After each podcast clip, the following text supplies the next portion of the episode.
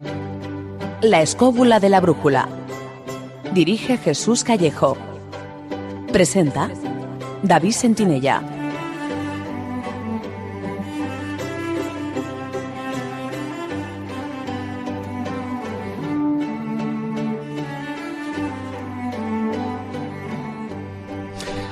Buenas noches amigos. ¿Qué tal estáis? Desde los estudios de Radio 4G os damos la bienvenida a esta nueva edición de la Escóbula de la Brújula.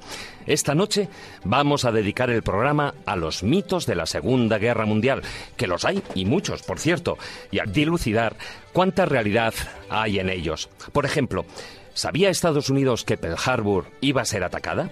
¿Estuvieron los alemanes a punto de conseguir la bomba atómica? ¿Cometieron también crímenes de guerra los aliados? ¿O pudo vencer Japón en el Pacífico? Para resolver estas dudas y muchas más, contaremos con la presencia de un invitado de lujo en el estudio, Miguel del Rey, un gran especialista en la materia, quien junto a nuestro compañero Carlos Canales acaba de publicar un interesantísimo libro sobre el tema, la Segunda Guerra Mundial, de las trincheras a la guerra total, con la editorial EDAF. Con ellos, y a lo largo del programa, iremos analizando con una visión diferente cómo fue el conflicto que estremeció al mundo entero a mediados del siglo XX.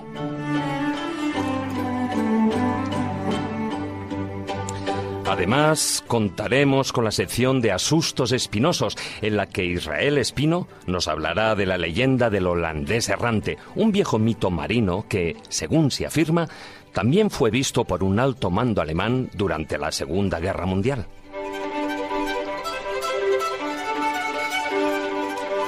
Con el zurrón del caminante visitaremos un curioso y cuidado cementerio que hay en las proximidades del monasterio de Yuste. Se trata, ni más ni menos, que de un cementerio alemán donde curiosamente yacen casi 200 soldados germanos fallecidos en ambas contiendas mundiales. ¿Cómo fueron a parar allí? Y para terminar, pondremos la guinda final al programa con los cuentos de Callejo y sus moralejas.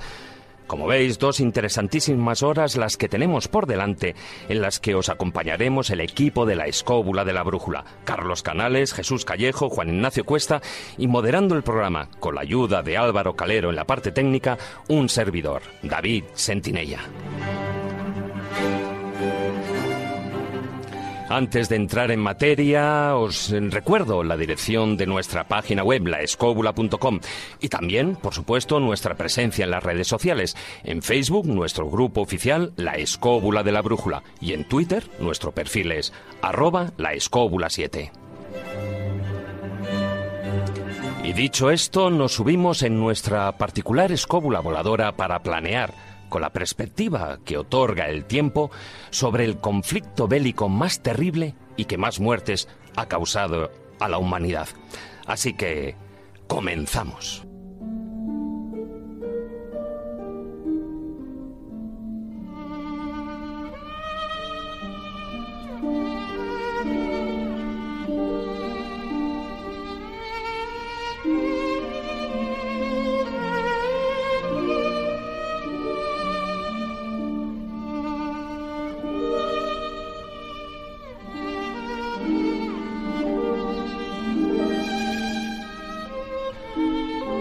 La Segunda Guerra Mundial fue, en gran medida, una consecuencia de las graves disputas que la Primera Guerra Mundial había dejado sin resolver. La frustración alemana después de la derrota y los duros términos del Tratado de Versalles, junto con la intranquilidad política y la inestabilidad social que afectaron crecientemente a la República de Weimar, tuvieron como resultado una radicalización y exaltación del nacionalismo alemán.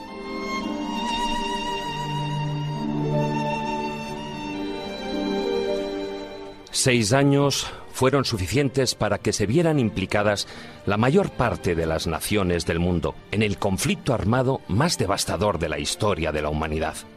En él se vieron involucrados unos 1.700 millones de personas, aproximadamente un tercio de la población mundial de la época. Hubo violaciones masivas de los derechos humanos, el holocausto, deportaciones, campos de concentración, bombardeos, hambrunas.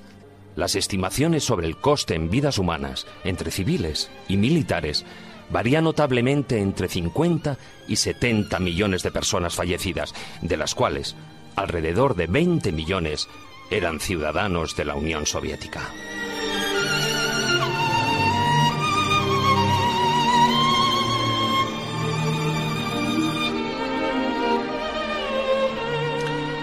Pero si bien resulta prácticamente imposible saber los datos reales con certeza, las investigaciones sobre lo realmente ocurrido durante la Segunda Guerra Mundial van sacando a la luz muchas de las medio verdades y leyendas falsas que se han dicho y escrito en los libros de historia.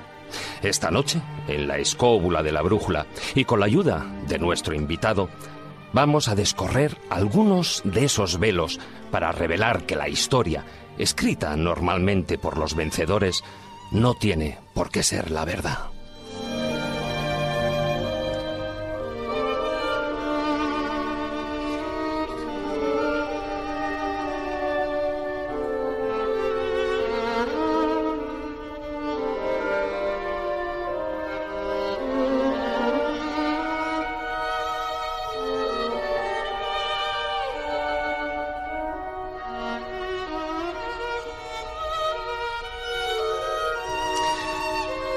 Empezamos saludando a los compañeros, por supuesto. Hola Jesús, muy buenas noches. ¿Qué tal, David, compañeros? Muy buenas noches. Bueno, este programa se ha hecho esperar. Hombre, se ha hecho esperar porque la verdad que pillar a Miguel del Rey y Carlos Canales con lo que corren, pues era difícil, ¿no? Pero sí queríamos tocar este tema de los mitos de la Segunda Guerra Mundial, pues con dos de los grandes especialistas. Ya tocamos, como bien recordáis, el de la Primera Guerra Mundial con Juan Islava Galán y faltaba, faltaba este, este tema y bueno, con este libro, ¿no? La Segunda Guerra Mundial, de las trincheras a la guerra total, libro totalmente recomendable, editado por Edad. Y bueno, y es verdad, yo creo que es otra de esas páginas oscuras de la humanidad. Eh, hace poco tocamos el tema de la Inquisición y también hablábamos de las salvajadas y de, las, ese periodo oscuro que no solo ocurrió en, en España, sino en otras partes de Europa, donde en nombre de la religión, en nombre de Dios, pues se mataba a la gente. En este caso, en la Segunda Guerra Mundial, pues en nombre de, de ese nacionalismo, de tener más tierras, de tener más poder, pues el ser humano siempre ha pasado a un segundo lugar.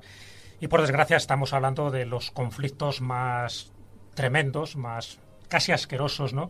de la historia de la humanidad, porque hasta dónde puede llegar esa insania donde prácticamente el 2% de la población murió y murió mm, de forma totalmente gratuita en algunos casos. No sé si las guerras son justas o no son justas, algunas guerras son necesarias y por desgracia en este caso fue necesaria para parar las ansias expansionistas de, de un descerebrado que por desgracia siempre hay alguien, alguien que quiere tener el predominio de- del mundo. Sí, desde luego que sí. Buenas noches, maese Juan Ignacio Cuesta. Muy buenas noches. Aquí Oye. estamos esperando ver el espectáculo de fuegos artificiales. Sí, ¿no? Oye, ¿qué papel jugó el periodismo y la propaganda? Sobre todo, me imagino, la propaganda más, ¿no? En- Durante esa Segunda Guerra Mundial. Bueno, la propaganda fundamentalmente, cuando hablamos de la Segunda Guerra Mundial, hay que pensar siempre en Frank Goebbels, ay, Frank Joseph Goebbels, que fue un auténtico artista del arte de la manipulación, del arte de, crear mentiras y repetirlas continuamente hasta que se convertían en verdades.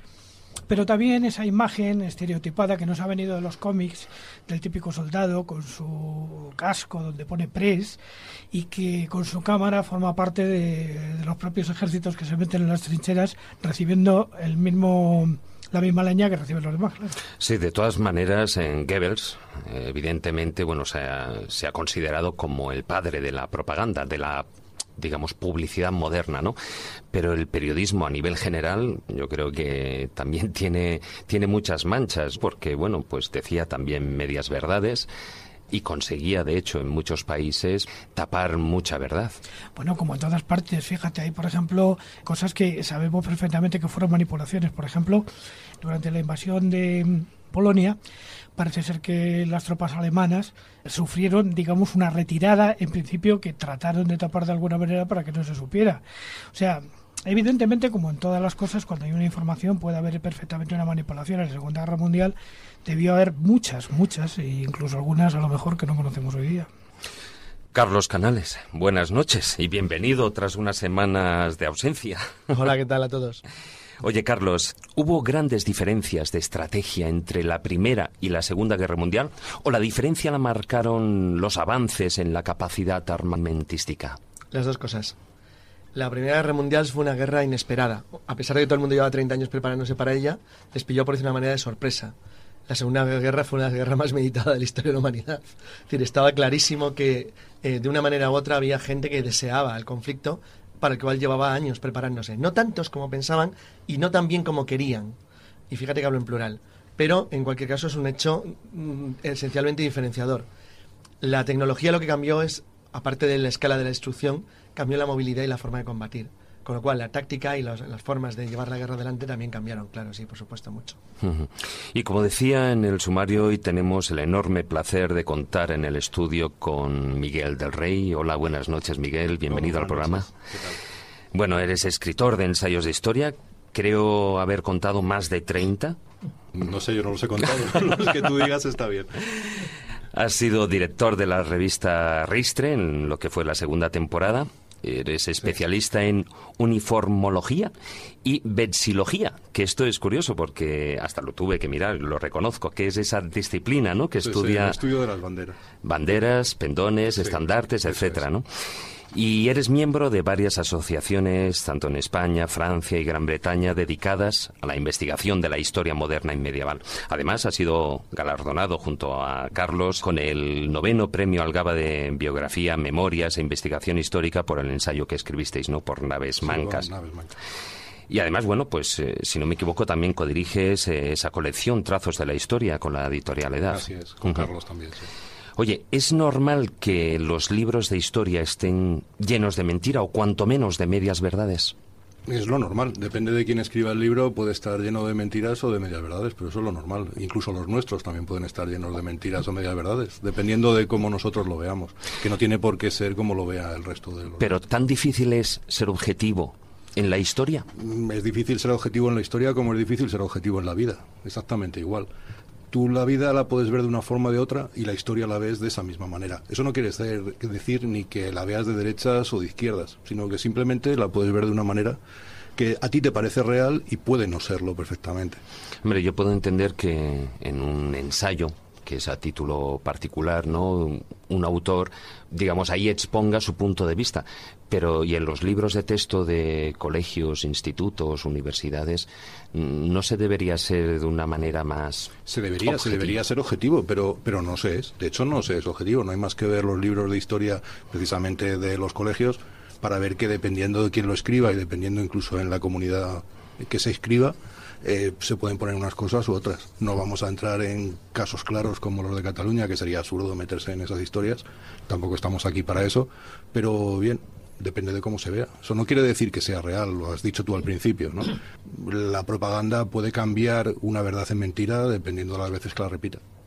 Y es posible que, bueno, antes estamos hablando de esas fechas, de esos datos, sobre todo que además, bueno, pues bailan mucho dependiendo de las fuentes en los que uno empieza a bucear. En, algunos casos, pues yo me he encontrado cifras de 70 millones de muertos. ¿Crees que eso es posible? Los datos de los millones de muertos en todas las guerras también varían mucho, pero eh, se le da, yo creo, se le da una importancia demasiado grande para lo que tiene que ser. O sea, si la, si la guerra es una guerra bestial, como es la Segunda Guerra Mundial, la Primera, o la Guerra de los 30 años, eh, mil muertos, dos mil muertos o cincuenta mil muertos son igual de salvajada. O sea, llega un momento en el que la gente piensa que porque hay, en lugar de mil muertos, 70 millones, es mucho más salvaje. No tiene por qué. Los mil muertos de la mínimos también pueden haber sido de una forma tan bestial o, tan innecesarios que sería igual de salvajada. Hombre, yo me imagino que salvajada, las guerras siempre de por sí lo son, ¿no? Es una salvajada. Es una salvajada pero durante esta Segunda Guerra Mundial, y eso lo iremos viendo a lo largo del programa, pero ese holocausto y esas digamos pruebas médicas etcétera que, se venían realizando se, intenta perdona se intenta se intenta confundir también un poco el holocausto que hubiese ocurrido igual hubiese o no la segunda guerra mundial con la segunda guerra mundial. O sea se ha intentado meter el holocausto dentro de la segunda guerra mundial como una parte más. Nosotros no tocamos en nuestro libro el holocausto precisamente porque creemos que es una cosa que habría ocurrido de todas formas. Hubiese o no hubiese habido guerra que hubo la guerra tampoco estuvo tan clara desde el primer momento, porque luego Carlos también puede comentarlo. En el 39 eh, la guerra fue contra Polonia y no estaba muy claro si iba a continuar. El holocausto ya había empezado. Entonces, yo creo que habría que considerarlo de forma independiente una cosa de la otra. Me gustaría adelantar una pregunta, aunque luego lo hablaremos, ¿no? Pero yo siempre he leído que el punto de inflexión, eh, como la guerra, se venció en el desembarco de Normandía. Eso es una de las cosas que hablaremos. ¿Es eso cierto? Nosotros hemos defendido desde el primer momento que no. ese es el punto de inflexión que le interesa a la versión anglosajona de la guerra. Le interesa a las películas y le interesa a los americanos porque ellos quieren ser luego los salvadores del mundo en, cuando empieza la Guerra Fría. Pero la guerra se venció desde el momento que Rusia consiguió parar el avance alemán y empezar su contraataque. Miguel, tú que tienes una visión muy amplia de la historia, porque hoy vamos a hablar en concreto de esos mitos y mentiras de la Segunda Guerra Mundial, pero has escrito libros de muchísimos periodos históricos y se sabe que muchas guerras están condicionadas por acontecimientos pasados. La Segunda Guerra Mundial es una clara consecuencia de la Primera Guerra Mundial, no, cabe ninguna duda, de ese Tratado de Versalles. Con todas las circunstancias que se produjeron después de la Segunda Guerra Mundial, con todo lo que se está produciendo ahora, ¿Tú crees que se están dando los vestigios de una tercera guerra mundial o incluso, como opinan algunos, que ya estamos sumergidos en una guerra, una tercera guerra mundial, aunque no haya frentes, aunque no haya trincheras? No, yo no. Yo rotundamente creo que no.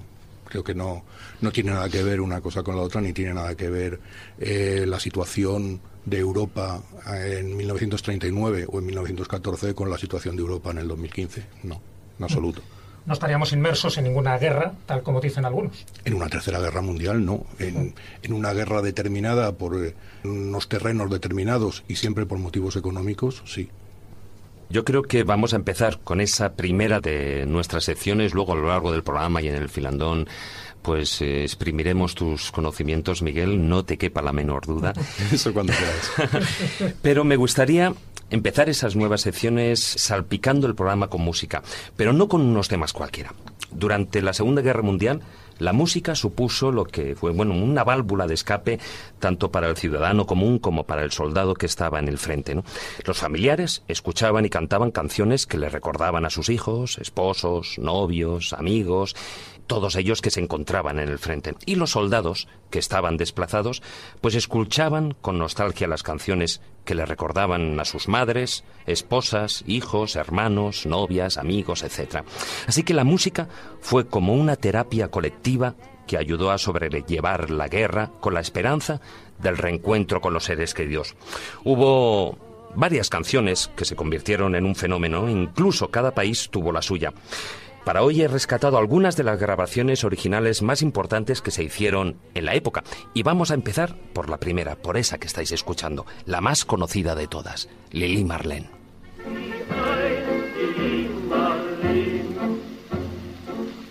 Beiden Schatten sahen wie einer aus, dass wir so lieb uns hatten, das sah man gleich daraus.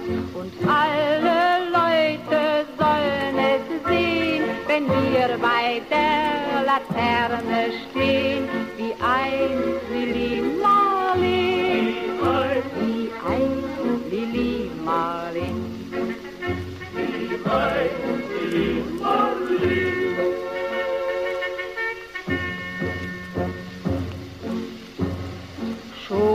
Der Posten, die bliesen Zapfenstreich. Es kann drei Tage kosten, Kamerad, ich komm ja gleich. Da sagten wir auf Wiedersehen, wie gerne würde ich mit dir gehen, mit dir, Lili Marleen, mit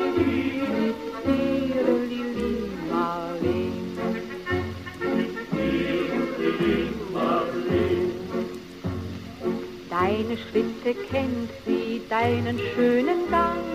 Alle Abend brennt sie, doch nicht vergaß sie lang. Und sollte mir ein Leid geschehen, wer wird bei der Laterne stehen? Mit dir, Lili Marleen, mit dir, Lili Marleen. La escóbula de la brújula. Dirige Jesús Callejo. Presenta David Sentinella. Asustos espinosos.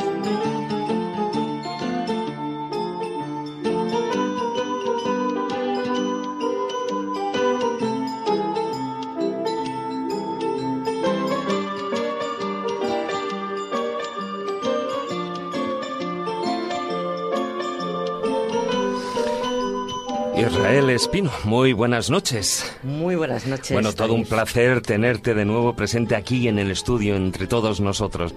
Lo estaba deseando. Hoy nos traes, como decía antes, una vieja leyenda, la del barco del holandés errante, pero que a tenor de, de los numerosos e importantes avistamientos, no se trata de una leyenda cualquiera como veremos, ¿no? Eh, claro, ¿quién no ha oído hablar del, del holandés errante, de ese barco negro con las velas desplegadas que, avanza por los mares en medio de la tormenta? a través de los siglos. Pues eh, todo el mundo la conoce, pero lo que no sabe todo el mundo es que uno de los últimos avistamientos de este barco tuvo lugar durante la Segunda Guerra Mundial, además por parte de un almirante nazi y además también creído que uno de los avances de los submarinos se, se, paró precisamente por la visión de este, de este barco fantasma. Pensaron que era un, mal presagio y decidieron hacer caso a la señal y, y no avanzar ese día. Israel, una pregunta que sería un oyente que empiece ahora a escuchar tu sección. ¿El holandés errante estaba tripulado por el judío errante? Eh, no. Has podido matar dos pájaros de un tiro. Hombre, no era judío, era judío errante. Es más, un judío, por muy errante que fuera en la Segunda Guerra Mundial, lo llevaba claro. Los judíos son los que se encontraban con el barco. Y menos en un submarino alemán, un judío. Sí. Además daba mala suerte, ¿no? Es, estaba mal. Hombre, lo que tenían en común los dos es que errar erraban, lleva, que llevan miles de años, por, por lo menos cientos de años, eh, rulando, rulando por ahí. El holandés errante realmente no se sabe muy bien quién es, para que nos vamos a engañar. Hay muchas versiones de la, de la leyenda.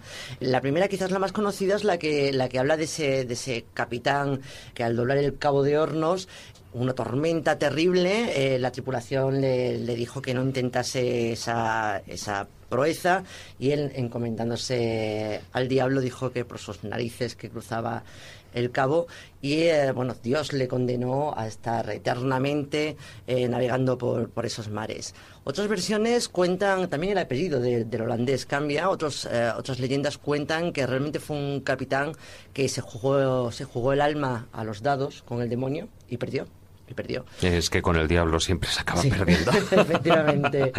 Y otros incluso dicen que era un capitán que, que existió y que era tan, tan veloz, tan raudo con su, con su barco, que él mismo decía que tenía un pacto con, con, el diablo y el diablo se cobró ese pacto haciendo que, que, bueno, que su alma le perteneciese y que estuviese siempre dando vueltas por, por esos mares.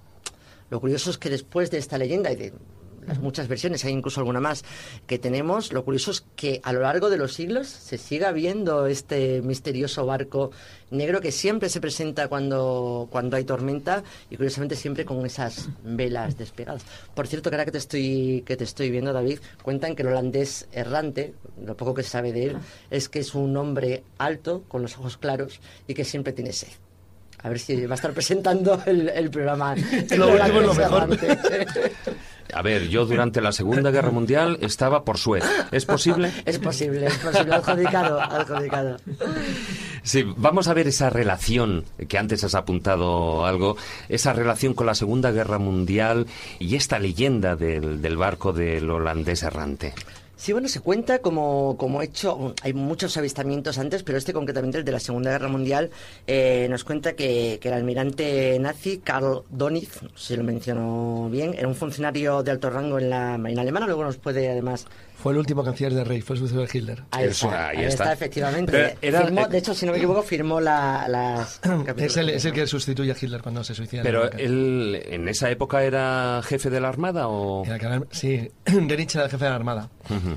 No es él el que lo ve, ¿eh? lo que pasa es que sí es, vamos, eh, es cierto que eh, le llegan las noticias de un, de un subordinado, suyo que afirma que se ha visto al holandés errante en el canal de Suez. Lo curioso es que cuentan que, que como le, le dijeron como que era muy mala señal, porque por el mar por donde navega el holandés errante no hay que pasar ningún barco, y lo curioso es que esto pues fue aceptado con gran facilidad tanto por Hitler como por, por el almirante sabemos que, hombre, que sus atisbos ocultistas te, tenían y, y, hacer caso a estas señales quizás no, no era tan raro. Sí, incluso me parece que incluso hicieron un informe al respecto.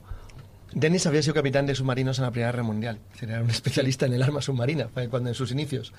Eh, la verdad es que a mí lo que me extraña es que lo ubiquen en Suez, no deja de ser una cosa bastante pintoresca. Yo he leído otra versión donde hablan de cerca de la ciudad del Cabo. Eso me parece más correcto. la otra versión. Mucho más correcto. Lo que sí coincide en las dos versiones es que al final toma la decisión de no atacar en esa zona porque piensan que es un mal presagio ver al holandés errante. Hombre, en el Cabo, en teoría, es donde desaparece el holandés errante. Pero claro, es más de esa zona, ¿no? Del Sí, Cabo sí, de sí. Hornos.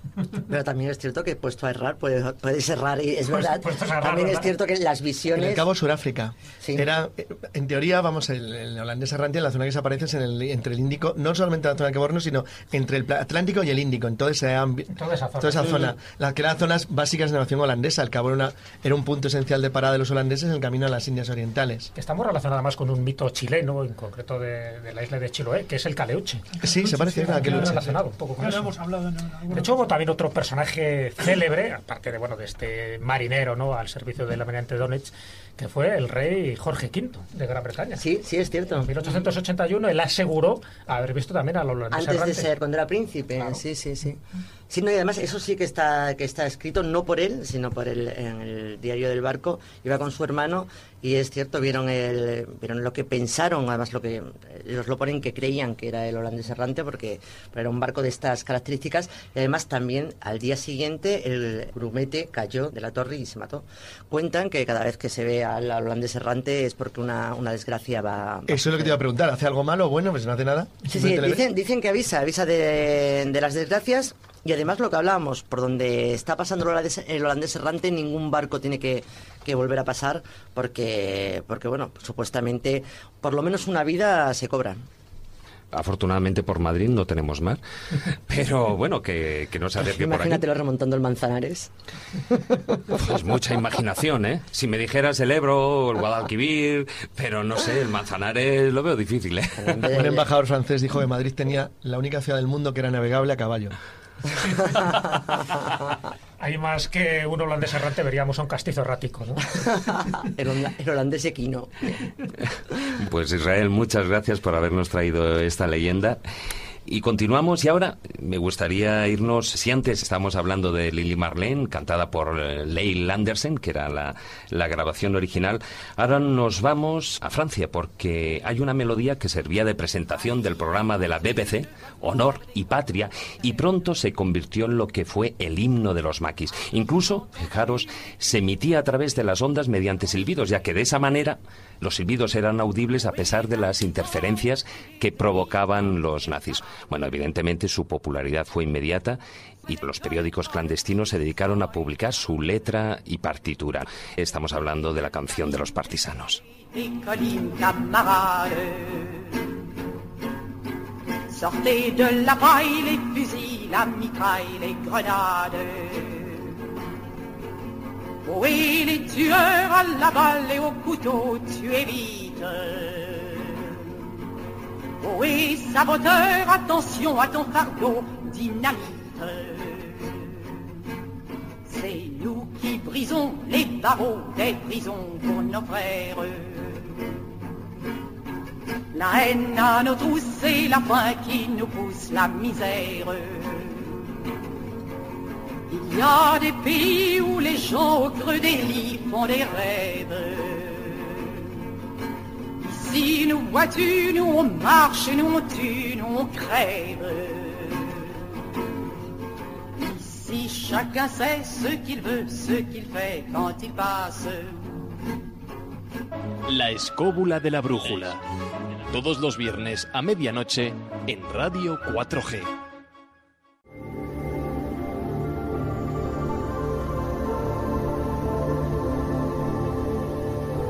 El zurrón del caminante.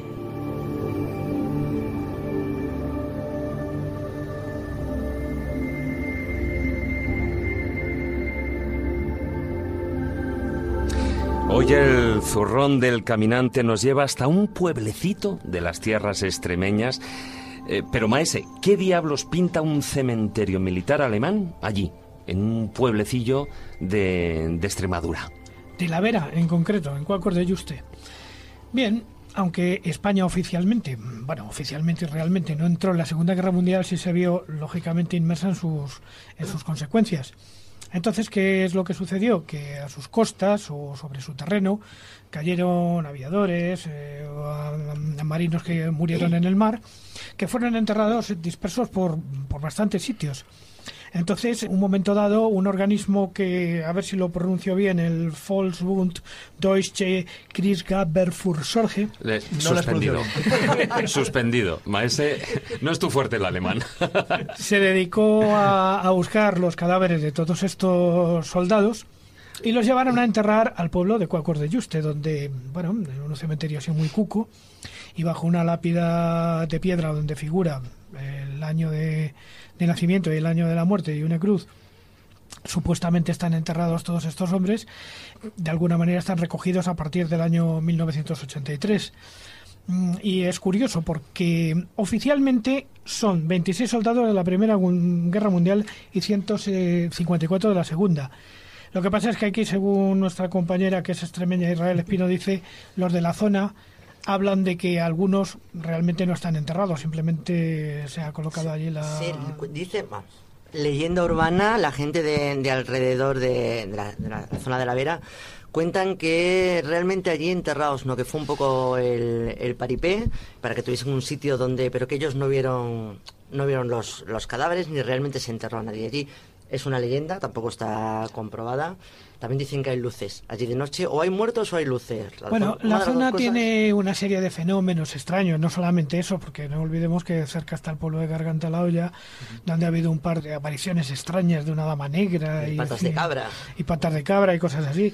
Bueno, y la casa de muñecas, que era prostíbulo, o sea que también hay que bajar a lo terrenal. Claro, ciertamente. Pero una cosa que sí que me gustaría, Carlos una cosa que me, sí me gustaría poner en relación con este famoso cementerio de los, de los soldados alemanes de Juste es la cercanía de algo que también tiene que ver con Alemania, que es el monasterio de Juste, el monasterio Jerónimo, que las gentes de la zona mm, hacia 1420 construyeron para los eremitas que había por la zona que terminaron siendo de la Orden Jerónima y a donde se decidió dio retirarse curiosamente un alemán. Un alemán, un hispano-alemán, que fue Carlos I de España y quinto de Los Alemania. belgas se te enfadarían, ¿eh? Adelante. Bueno, yo me imagino que cabe la posibilidad de que incluso se decidiera hacer allí el cementerio militar alemán precisamente por la cercanía con Carlos V de Alemania. ¿no? Hombre, es muy probable porque ciertamente cuando tú llegas allí a Cuacos de Yuste te vas a encontrar, por ejemplo, tabernas alemanas, ¿no? Es, es una cosa, es una cosa curiosa. Bien, decir del monasterio de Yuste que ya hoy día ya no está bajo la orden jerónima, después de la reconstrucción, después de las amortizaciones del siglo XIX, está precisamente bajo la vocación de San Pedro, de San Pedro del Desierto, que pasa por ser oficialmente el primer ermitaño, aunque de los de la Tebaida berciana habría que ver exactamente cuál es el primero y cuál es el segundo, porque eh, compartiría ese honor, por ejemplo, con San Antonio Abad o Santa María Egipcíaca. Sea como sea, está claro que hay una relación, de alguna manera, como hemos dicho, entre este pueblo extremeño de la Vera y Alemania en la Segunda Guerra Y Mundial. una, ¿no? una- una más todavía. En el monasterio de Yuste cuentan, cuentan que se apareció a, a Carlos V antes de morir la famosa dama blanca de los Habsburgo que se aparecía a la dinastía antes de, de su muerte. Cuentan que la última vez que apareció fue allí, en ese monasterio de Yuste, para anunciar la muerte de, de Carlos V. Bueno, yo creo que sí parecía evidente ¿no? que se eligiera ese lugar un poco tan apartado como Cuacos de Yuste precisamente en homenaje a- al enterramiento, bueno, a la muerte de Carlos V justo ahí en el monasterio de Yuste. Por cierto, que un detalle curioso que quisiera contar es que los últimos años de Carlos V o de Carlos I en Yuste estuvieron presididos por su amistad con un personaje muy curioso de la época que fue Juan el que los dos últimos años le empezó, le enseñó a hacer juguetes, a hacer relojes y a hacer autómatas. Es una historia interesante. Hombre, es que trabajó, fue el relojero mayor de, de Carlos V y luego de Felipe II. ¿Ves? Y sin embargo, el reloj que se conserva ahora mismo en Yuste fue, sin embargo, obra de Jeremías Mecer, que se hizo en 1562. Pues fíjate. Un poco me recordaba cuando estabais diciendo que a lo mejor esa leyenda urbana puede ser cierta, de que no hay nadie enterrado en este cementerio de Cuacos de Yuste, por lo tanto no hay alemanes de la Primera y de la Segunda Guerra Mundial, como si fuera todo un cenotafio.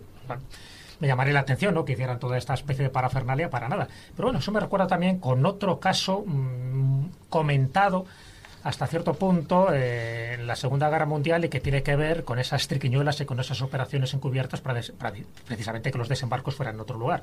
Me estoy refiriendo a la operación Carne Picada y con William Martin, donde dice que hay una tumba en el cementerio de Huelva donde posiblemente allí no haya nadie y que todo fue algo orquestado precisamente para despistar a Hitler. ¿Sabéis algo de esa tumba, me imagino? Sí, sí, sí, pero, pero esa no está En Huelva, en Huelva. Esa está en Huelva. No, no, pero me refería un poco que, que de alguna forma tiene como relación. Es decir, que hay unas tumbas donde al final parece que no hay nadie enterrado allí y son personas, en este caso de William Martin, el famoso capitán William Martin, para generar todo un despiste dentro de ese espionaje británico e intentar que el desembarco no fuera en Sicilia, sino que fuera eh, que pensaran que era en Cerdeña, ¿no? Yo creo que además vosotros eh, lo habéis tocado en algún sitio y creo que es interesante un poco resaltarlo dentro de, de esas tumbas un poco misteriosas alrededor de la Segunda Guerra Mundial. Bueno, yo creo que son casos distintos. ¿no? En, en el caso de Juste, eh, si no están los cuerpos es porque probablemente o están los restos que hayan quedado o bien se llevaron a una fosa común y luego se colocaron esas, esas lápidas en conmemoración. Y en el caso del capitán inglés es evidentemente un caso de espionaje para, para intentar llevar eh, las ideas alemanas por otro lado. O sea, yo creo que son casos distintos. Sí, sí, son distintos, evidentemente. Por eso digo que solo me lo recordaba pues como posibles tumbas tipo cenotafios, ¿no? Donde no hay nada dentro. Ya digo, me extrañaría que en Cuacos de Juste no hubiera nada, me extrañaría un poco. Hombre, de hecho, en la placa que hay ahí, pues cuanto menos pone unas cifras. Incluso, bueno, pues fue inaugurada por el embajador de la República Federal de Alemania. Sí, incluso hay algunas lápidas, por ejemplo, que no tienen el nombre del soldado y pone soldado alemán desconocido. Bueno, Claro, pero eso es por eso, porque, porque muchos son de barcos, eh, de buques o de submarinos, y hay algunos que sí se sabe cuáles son, por ejemplo los pilotos o gente así, y hay otros que a lo mejor iban 25 en el barco y han sacado el listado de 22 y faltan 3. Claro, incluso, bueno, pues eran aviones que habían caído o barcos y tal, y que acababan en, en los hospitales españoles, con lo cual, pues sí que se tenía una referencia de su Sí, nombre. eso, eso es, exactamente. solamente para terminar, hablando de Juste, vamos a traer los primeros versos de la vida retirada de Fray Luis de León, que según el profesor Juan Antonio Jauregui, el antropólogo, había sido dedicada precisamente a, a Carlos I. Qué descansada vida la que huye del mundanal ruido y sigue la escondida senda por donde se han ido los pocos sabios que en el mundo han sido. Algo tendrá que ver Juste quizá con la sabiduría y con, y con el retiro a la vida monástica o la vida al campo. Decíamos ayer. Bueno, y el tema que voy a poner ahora te lo dedico, Maese Cuesta, porque si bien la semana pasada, cuando hablamos de desaparecidos, hablamos de un personaje que fue emblemático, sobre todo para la música estadounidense. Glenn Miller. Glenn Miller, exactamente, porque además, bueno, él fue uno de esos desaparecidos que él se alistó en 1942 en la USAF con el rango de, de capitán y que, bueno, y que desapareció. Pues de esa época, si la semana pasada poníamos In the Mood, un número uno indiscutible, el que sí que fue en- precisamente en esta época es el tema que está sonando, American Patrol, que curiosamente está basado la música en una marcha popular del siglo XIX. O sea, fijaros lo que es la música que nunca pasa.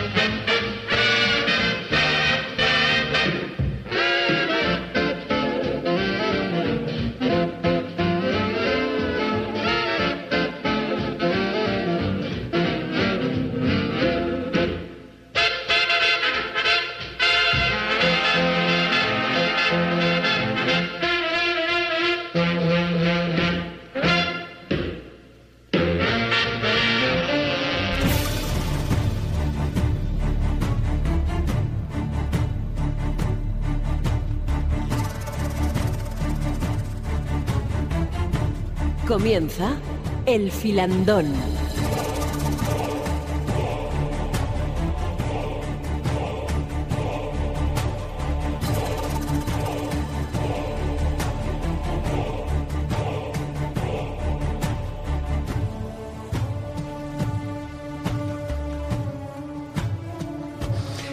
Comenzamos este filandón especial, especial porque hay muchos temas por tocar y vamos a ver si nos da tiempo a abarcarlos todos. Ojalá, ojalá nos dé tiempo. Y principio podría ser pues esa ocupación de Alemania en territorio polaco. De Polonia siempre se ha pensado pues que era un país inocente, que se había visto asediado por, por los germanos y que se había visto en mitad de un conflicto sin que él quisiera. Pero la cosa posiblemente viniera de más atrás, de la Primera Guerra Mundial. A ver, la Primera Guerra Mundial tiene una perversión terrible que no hemos conseguido superar porque afecta a dos zonas del mundo. En una sigue dando problemas, no hace falta recordar que la última guerra en Europa ha sido en los Balcanes, por si alguien se ha olvidado. Y el otro gran problema es Oriente Medio. Tanto el Oriente Medio actual como los Balcanes como el centro oeste de Europa, derivan de la destrucción de los grandes imperios que pierden la Primera Guerra Mundial. Del Imperio Otomano en el caso de, de Medio Oriente y de los imperios eh, ruso, del Imperio zarista, austrohúngaro y alemán durante la Primera Guerra Mundial. Polonia es una nación artificial, tal y como nace en 1918, porque el territorio étnicamente polaco no es exactamente el, el, territorio ocupado por la Polonia en 1939, que se extendía muy hacia el este, hacia lo que era Bielorrusia y partes de Ucrania, y que tenía considerables minorías alemanas en el este, en el oeste. Esto, lo que quiero decir es que no se trata de un tema de inocencia polaca en el sentido de si provocaron la guerra o no, pero que, por ejemplo, como la historia de la guerra mundial que nosotros conocemos en Europa es la historia, como muy bien ha dicho Miguel antes, anglosajona, porque nos la han impuesto por sus libros, por sus películas, por su cine, nos la hemos acabado creyendo porque es la única que realmente tenemos. Pero Polonia, por si alguien se le olvida, había participado en el desmembramiento de Checoslovaquia el año anterior. Sí, había ocupado parte de la zona norte de los Cárpatos. Exactamente igual que Polonia aprovechó para quitarles a los lituanos, que eran sus vecinos del norte, su propia capital, Vilna. Hombre, yo me imagino que Polonia lo que buscaba era un territorio propio. Claro, pero a pasar del territorio propio luego se extendió todo lo que pudo a lo que no era propio. Eso es lo que quiere decir que, bueno, que los polacos tenían inocentes lo justo. O sea, Polonia actuaba como cualquier nación de la época. Eran naciones agresivas, territorialmente inestables, que tenían enormes minorías en su interior, que no tenían ninguna lealtad hacia la nación nueva. Eso ocurría en Polonia, pero ocurría en Rumania, en Hungría, en, en, Checoslovaquia. Checoslovaquia, cuando los alemanes le invaden, en 1938, es decir, 39, perdón, un poco antes del comienzo de la, primera, de la Segunda Guerra Mundial, Checoslovaquia realmente no se la queda a Alemania. Alemania se queda el protectorado de Bohemia-Moravia, lo que hoy es Chequia. Pero Eslovaquia se convierte, como hoy, en una nación independiente y los húngaros y los polacos se quedan con territorio checo, eslovaco. Es decir, aprovechan que el país es débil para mordisquear. Otra cosa es que luego los polacos se quejaron cuando les hace lo mismo a ellos. Pero Sí, que todo el mundo actuaba igual. Sí, ahí lo que buscaba Hitler era, era un poco eh, la, la Alemania de reunificada de Francisco I. eh, todo De Federico, eso- Federico Grande, ¿no? Sí, perdona, de Federico I. Y bueno, es un poco el buscar una gente que hablaba más o menos el mismo idioma y que se reunía más o menos en, el en la, misma, en la misma tierra. ¿no? Eso, Polonia lo intenta de una forma muy determinada, que es como dice Carlos, quedándose una parte de los Sudetes, quedándose una parte de Lituania, pero al mismo tiempo eh, están los alemanes de habla, vamos, la, la gente de habla alemana en Danzig, que está absolutamente abandonada y rodeada de polacos que los está tratando mal cuando ellos piensan que es una tierra suya, ¿no? Es, es, es complicado, realmente es complicado ese, ese principio de la guerra, aunque luego, claro, aparezca siempre como que es eh, Alemania la que ataca, que así es, y que Polonia es, una, pe- es un país inocente sobre el que sobre el que caen todos los problemas. ¿Y por qué el primer territorio fue Polonia? Alemania solo tiene una estrategia en la guerra mundial, en contra de lo que se piensa. Todo eso que se lee constantemente, que los alemanes tenían enormes planes pensados para todo el mundo, mentira, es falso. Los alemanes improvisaron como, cualquier hace, como hace cualquier Estado Mayor o cualquier escuela de guerra todos los escenarios posibles, porque eso lo hace cualquier bando en una guerra. Y como cualquier bando en una guerra, desarrolló multitud de planes que no se llevaron a cabo, que fueron cancelados por razones diversas. Pero el hecho esencial es que Alemania, la única estrategia que tenía en la guerra, era la del este. Alemania, el nazismo sí tenía un plan en el este de Europa, clarísimo, clarísimo, pero no tenía una estrategia global de guerra. Es decir, Alemania no sabe en el año 39 qué hacer con Francia. O sea, O sea, no tiene nada claro. Ese es uno de los grandes mitos. eh, Completamente. Es decir, Alemania, destruido. y de hecho es uno de sus grandes problemas, porque lleva a cabo una guerra en el occidente que realmente ni quiere llevar ni sabe cómo llevarla. En cambio, en el este sí sabe lo que quiere. Otra cosa es que lo lleve mal o bien, que eso sería muy discutible. Pero, de hecho, yo pienso que se equivocó terriblemente en el este de Europa, porque llevó a cabo una guerra de, de destrucción étnica de lo que podían haber sido perfectamente sus aliados contra el comunismo. Pero claro, ¿quién va a ser aliado contra el comunismo cuando quieren matarte también? De hecho, lo que le ocurre a Polonia al principio de la guerra no le importa a nadie, no le importa a Inglaterra, no le importa a Francia, no le importa absolutamente a nadie. Ing- eh, Polonia se la dividen entre Rusia y Alemania descaradamente y todo el mundo mira hacia otro lado. El pacto Molotov-Ribbentrop, ¿no? Eh, bueno, ese, ese pacto lo que intenta es eh, que Alemania y Rusia no se ataquen mutuamente, ¿no? Pero antes de eso ya se han dividido Polonia y antes de eso Alemania y digo Alemania, perdona, Inglaterra y Francia ya han mirado hacia otro lado. Sabéis que los franceses, que podían haber tenido una oportunidad magnífica cuando Alemania invade Polonia de atacar en Occidente, llamaban a esa situación troll de guerra, guerra en broma, porque no hacen nada. Es decir, hay un momento que la guerra está totalmente detenida en Occidente. Y es cuando Alemania toma la decisión, visto que no hay movimiento, y dice, bueno, si no se mueven. Dice, bueno, pues vamos a hacer lo que nos interesa. ¿Qué es lo primero? Seguir. Escandinavia. Escandinavia. Lo Sí, es primero atacan Dinamarca y Noruega. ¿Por qué? Para un tema de protección de rutas marítimas y aseguramiento del mineral que viene de Suecia. Y luego, en último caso, es cuando atacan Francia. Sí es probable que esa continuación de la guerra sea gracias a Churchill. ¿eh? Si hubiese seguido, si hubiese seguido el anterior primer ministro Chamberlain, probablemente la guerra se hubiese parado ahí. Yo la sensación que tengo un poco es verdad que dentro de la desmitificación de muchos aspectos que se dan por hecho es que hasta el año 41 Alemania sí sabía muy bien lo que quería hacer. De hecho, antes de atacar Polonia, invade pacíficamente Austria, luego eh, entra en Checoslovaquia y como ve que no pasa nada, ya es cuando se divide en Polonia. Pero él lo tenía muy claro, sabe perfectamente qué países eran neutrales, los pactos que hizo, en fin, todo lo que eran las potencias del eje. A partir del 41, sobre todo cuando le da por atacar Rusia, es cuando ahí ya se acaba toda la estrategia que tenía planificada y empiezan un poco a improvisar. Pero hasta el 41 prácticamente la guerra estaba ganada por Alemania. Hasta el 41 lo que tiene delante Hitler es un mapa de Federico I en el que está imitando exactamente los territorios que tiene él. A partir del 41, como ha dicho Carlos antes, eh, lo que busca es una estrategia en el este para ampliar tierras y quedárselas, quedárselas pero, pero con colonos, con colonos que no sean rusos sino alemanes y poderlas aprovechar para, para producir. De hecho, hay un problema enorme y es que Alemania tiene dos desvíos de su atención que le, le perjudican. Por eso he dicho que nunca tuvo una estrategia en Occidente. A Alemania le perturba enormemente que Inglaterra no se rinda. Porque no lo entiende. Además, unos tipos mm, serenos, tranquilos, lógicos, que no entienden por qué Inglaterra, al que consideran su primo, hermano, Claro, y porque tienen relación con ellos. Claro, es que los consideran sus hermanos. Y entonces, bueno, si los estamos dando al mundo entero, que es el Atlántico y los mares, ¿por qué no nos dejan a nosotros la tierra y el este, que es lo que nos preocupa? ¿Qué hacen los ingleses aliados con esta gente? Es decir, ¿por qué no nos dejan en paz? Entonces no entienden el porqué de la obsesión de Churchill de no rendirse. Eso primero.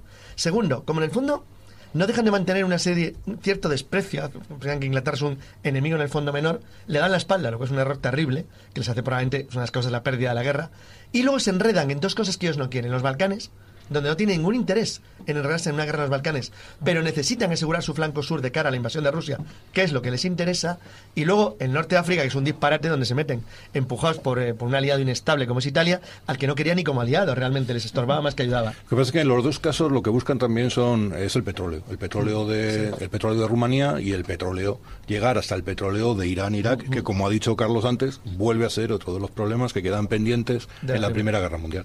Claro. Oye, yo te he oído alguna que otra afirmación de que Alemania nunca llegó a ocupar Checoslovaquia. Eh, no, ocupó solamente Bohemia y Moravia. El Una resto, parte. claro, Eslovaquia Una se parte. convierte en un país independiente como ahora, y hay una parte de los Cárpatos y una parte del sur que lo ocupan Hungría y Polonia. Claro, si es que se repartieron Checoslovaquia. O sea que los alemanes son malos, sí, pero que otros, todos los vecinos hicieron lo mismo con Checoslovaquia. Se quedaron cada uno como un trozo al ver que Checoslovaquia es un día. Mientras estamos hablando aquí de Polonia, quiero que vayamos escuchando ahí de fondo otra canción que es eh, folclórica polaca, en este caso, que es Siekeira Motika.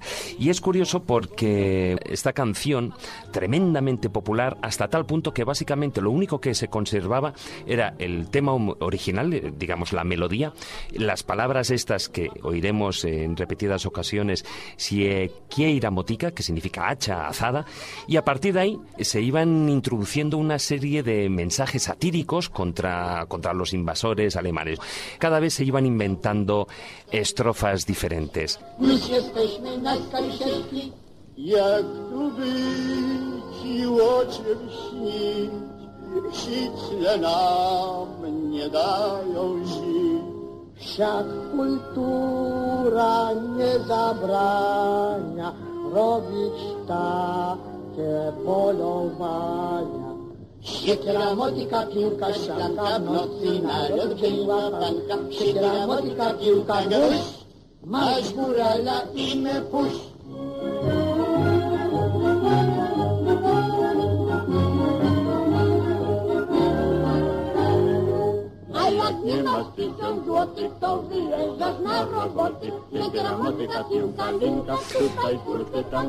Oye, Miguel, estamos hablando también de Inglaterra y sí que hay un, un hecho histórico real y muy curioso y que crea muchas, muchas leyendas al respecto. Y es cuando eh, Rudolf Hess va a Inglaterra. ¿A qué va? Yo creo que eso no lo sabe nadie, no lo sabe ni siquiera Rudolf Hess cuando va, y, y mucho menos, eh, como se dice, le envía a Hitler, por lo menos a, a nuestro entender. Yo creo que no. Yo creo que él, él hace una especie de iniciativa extraña, convencido. Vamos a ver. Hay algo que es muy difícil de entender en el mundo actual, pero es que Alemania era un Estado racialista en el sentido objetivo del término, por lo menos el, el grupo dirigente. Entonces pensaban que como Inglaterra era un familiar, pues bueno, Claro. que no era su enemigo, entonces no entendían el, el porqué de la obstinación inglesa. Sí que es verdad, y eso es cierto, y Miguel lo ha dicho antes, que si Chamberlain hubiera seguido, probablemente la guerra hubiera acabado. Sí, probablemente, no, es- no es que Inglaterra se hubiese rendido, es que hubiesen llegado ¿Un a un acuerdo? acuerdo. hubiesen claro, llegado a un acuerdo. de hecho hay un momento en el mes de mayo, cuando Francia está ya jorobada por la invasión alemana, que Inglaterra estuvo a punto a punto en un Consejo de Ministros nocturno de llegar a un acuerdo con Alemania. Porque claro, desde un punto de vista objetivo, Alemania no era una amenaza para el Reino Unido, no lo era, le ofrecía repartirse el mundo. Entonces, claro, alguien que te considera hermano suyo, que quiere repartirse el mundo contigo, ¿qué tipo de enemigo es? Pues es un enemigo ideológico meramente. Y Churchill se da cuenta que el nazismo es una amenaza para la libertad y la democracia inglesa. O sea, cree en ello de verdad. Pero cree él. Muchos ingleses no creían. Otra cosa es que Churchill hace una cosa muy extraña, que le salió bien, que es convencer a los ingleses de que verdad era una nación capaz de equipararse y enfrentarse a Alemania. No tiene ninguna posibilidad. O sea, si hubieran mirado objetivamente la situación, se hubieran rendido, pero no lo hacen.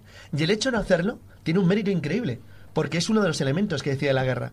Y es que cuando Alemania sigue con su plan criminal y objetivo de extensión masiva, con deportación masiva de po- de poblaciones en el este, invadir la Unión Soviética, se encuentra con que en el fondo, quiera o no quiera, sigue teniendo un enemigo a la espalda.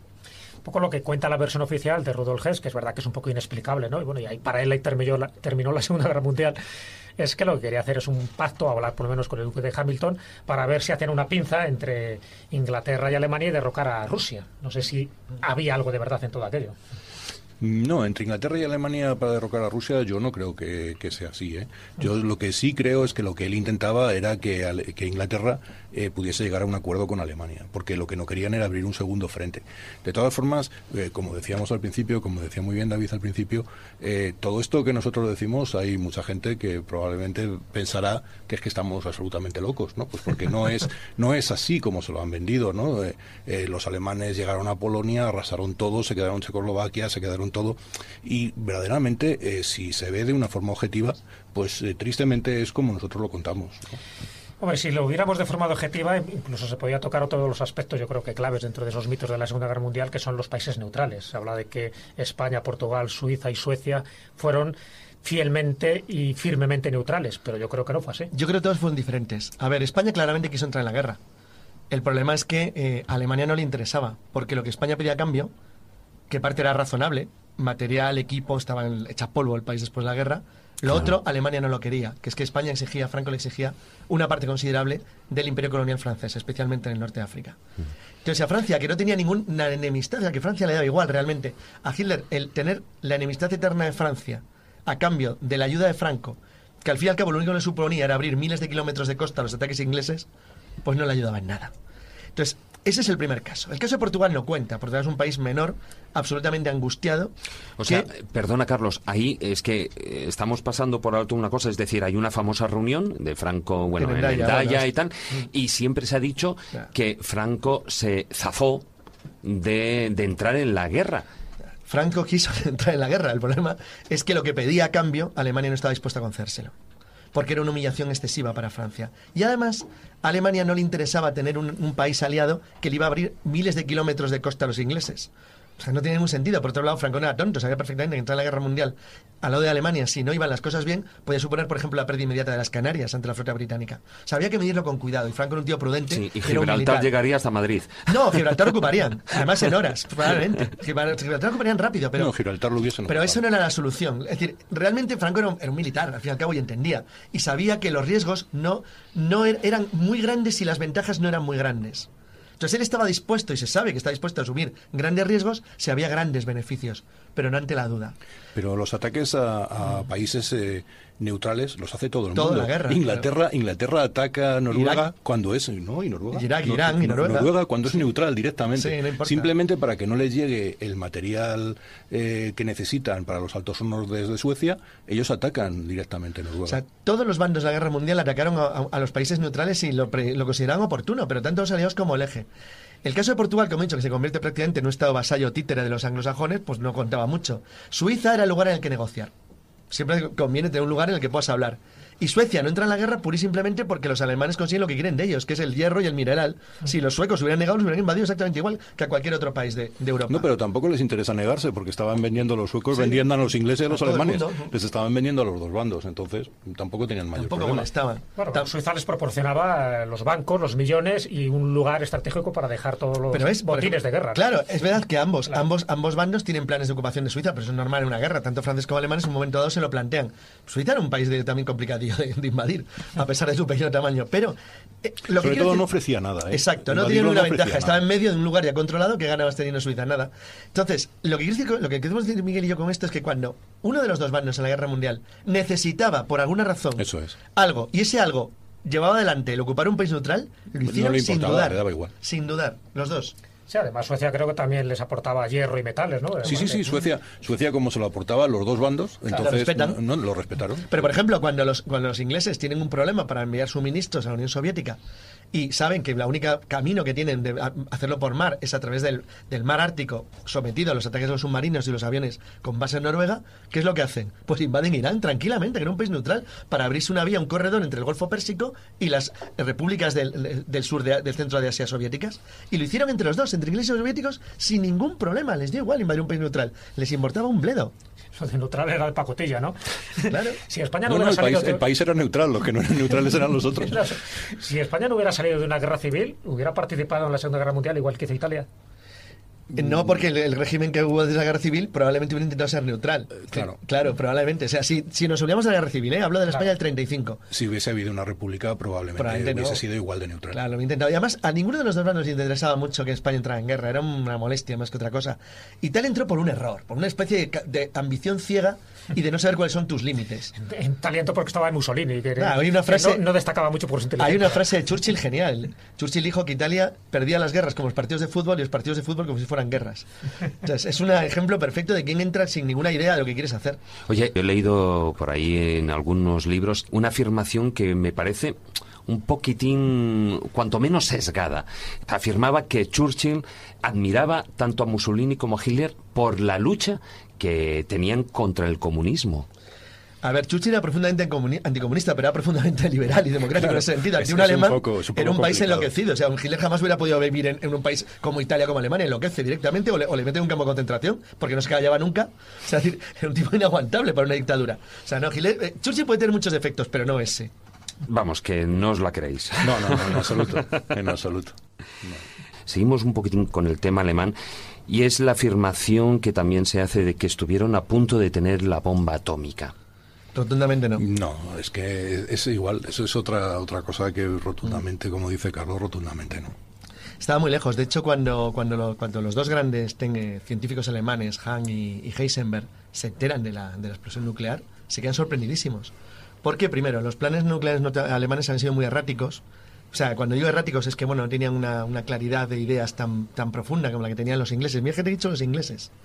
A ver, la historia de la bomba atómica es una historia fascinante porque realmente el creador de la iniciativa moderna y definitiva de crear una bomba atómica es un judío húngaro que se llama Laszlo Szilard, que llegó a patentar el sistema de detonación de bomba atómica y se lo regala al almirantazgo inglés convencido en el año 36 de que lo que tiene puede acabar en manos de un enemigo terrible.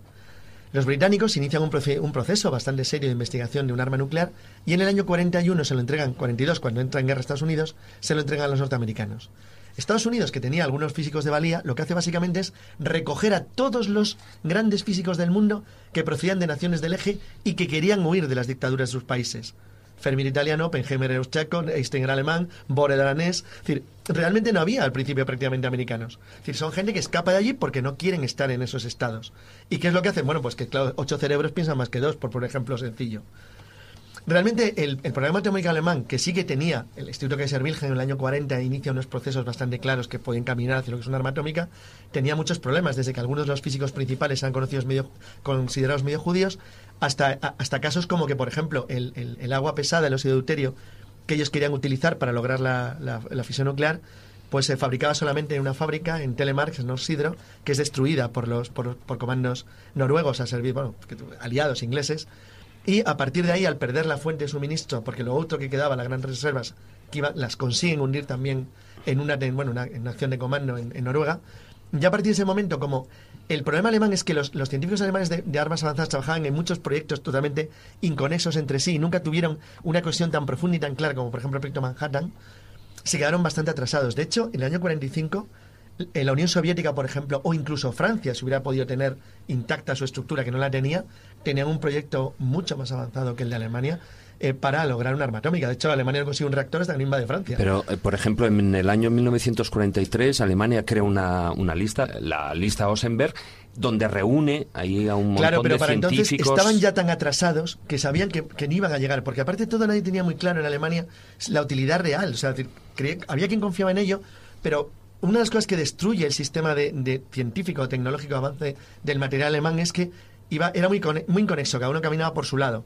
Mm, Sí es cierto que los alemanes intentan, y es una de las cosas más extrañas de la guerra mundial, sabotear la bueno, instalación nuclear de Oak en Tennessee porque saben que existe. O sea, intentan atacar el proyecto Manhattan.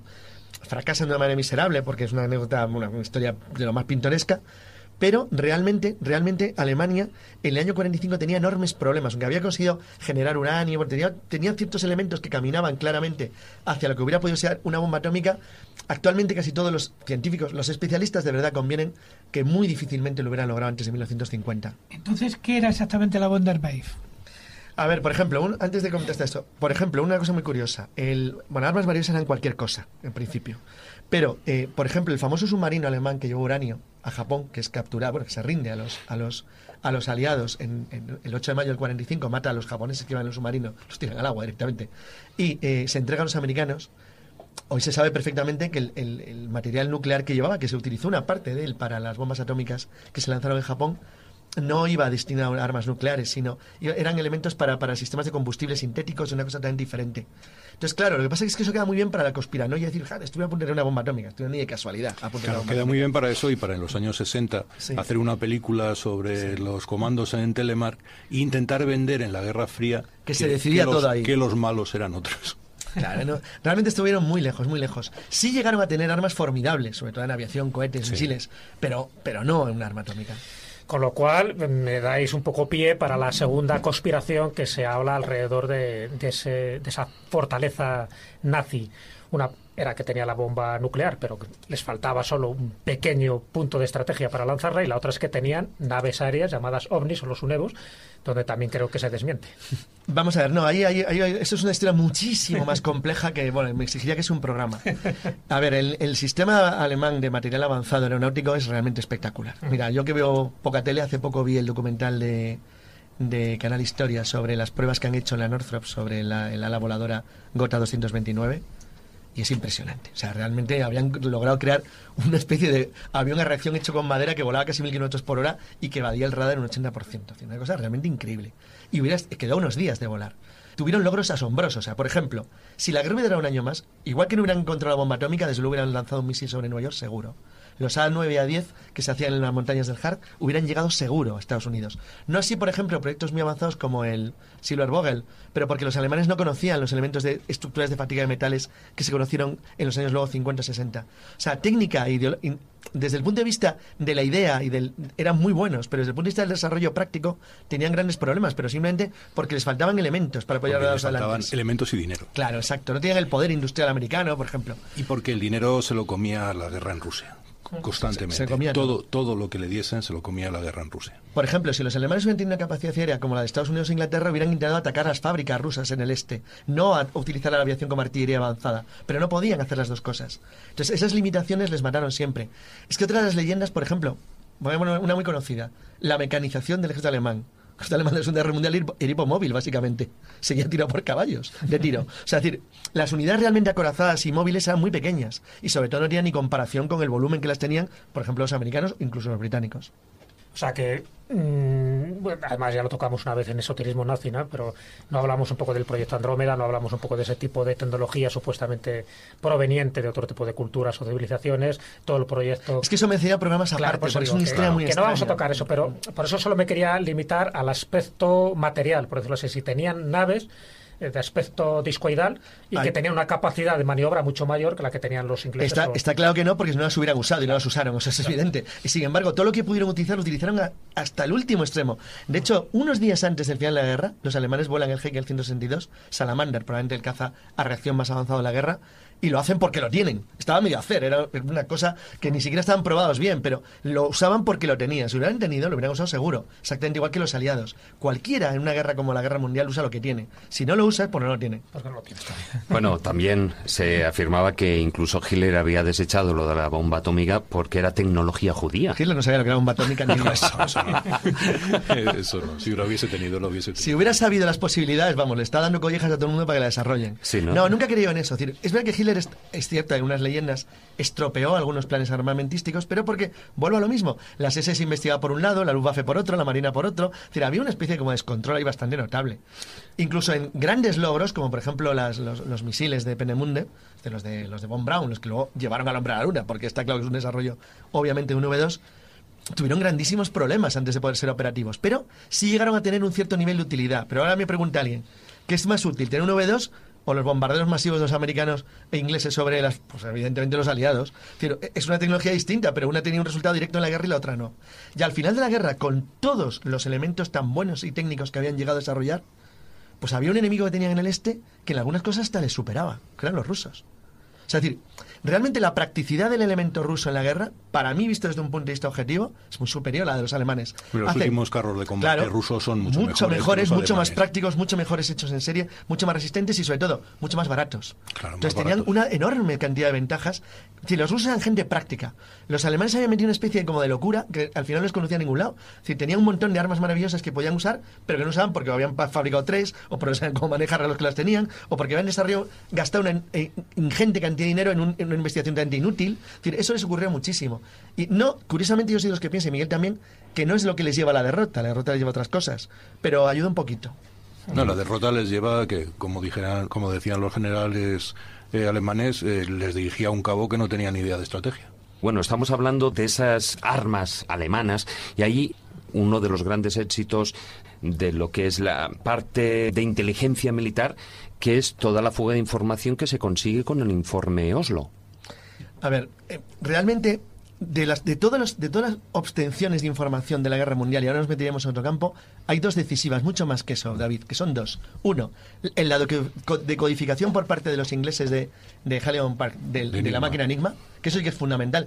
Curiosamente, investigaciones que habían logrado los polacos ya en el año 39, antes de empezar la guerra, en matemáticos polacos son los primeros que consiguen eh, descifrar algunos de los elementos de Enigma y luego en Inglaterra llevan adelante. Enigma hay que explicar que es la máquina que utilizaban para, para mandar los mensajes desde los submarinos. Y los logros, que ahora nos meteríamos en otro tema, del servicio secreto ruso, especialmente en Asia, en Japón, donde le dan una información a, a los, ali- a, los, a, los, a los aliados decisiva, en este caso a los soviéticos, que es que Japón no va a atacar el frente del, del Usuri-Amur en el año 1941, después del ataque a Pearl Harbor.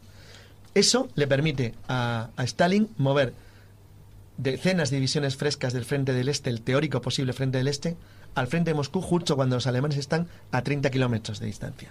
Ese es otro de los mitos que, que también hay, que es cuando dicen que Estados Unidos sabía que iban a atacar Pearl Harbor. Estados Unidos no sabía que iban a atacar Pearl Harbor. Estados Unidos lo que sabía es que eh, Japón no iba a atacar a Rusia.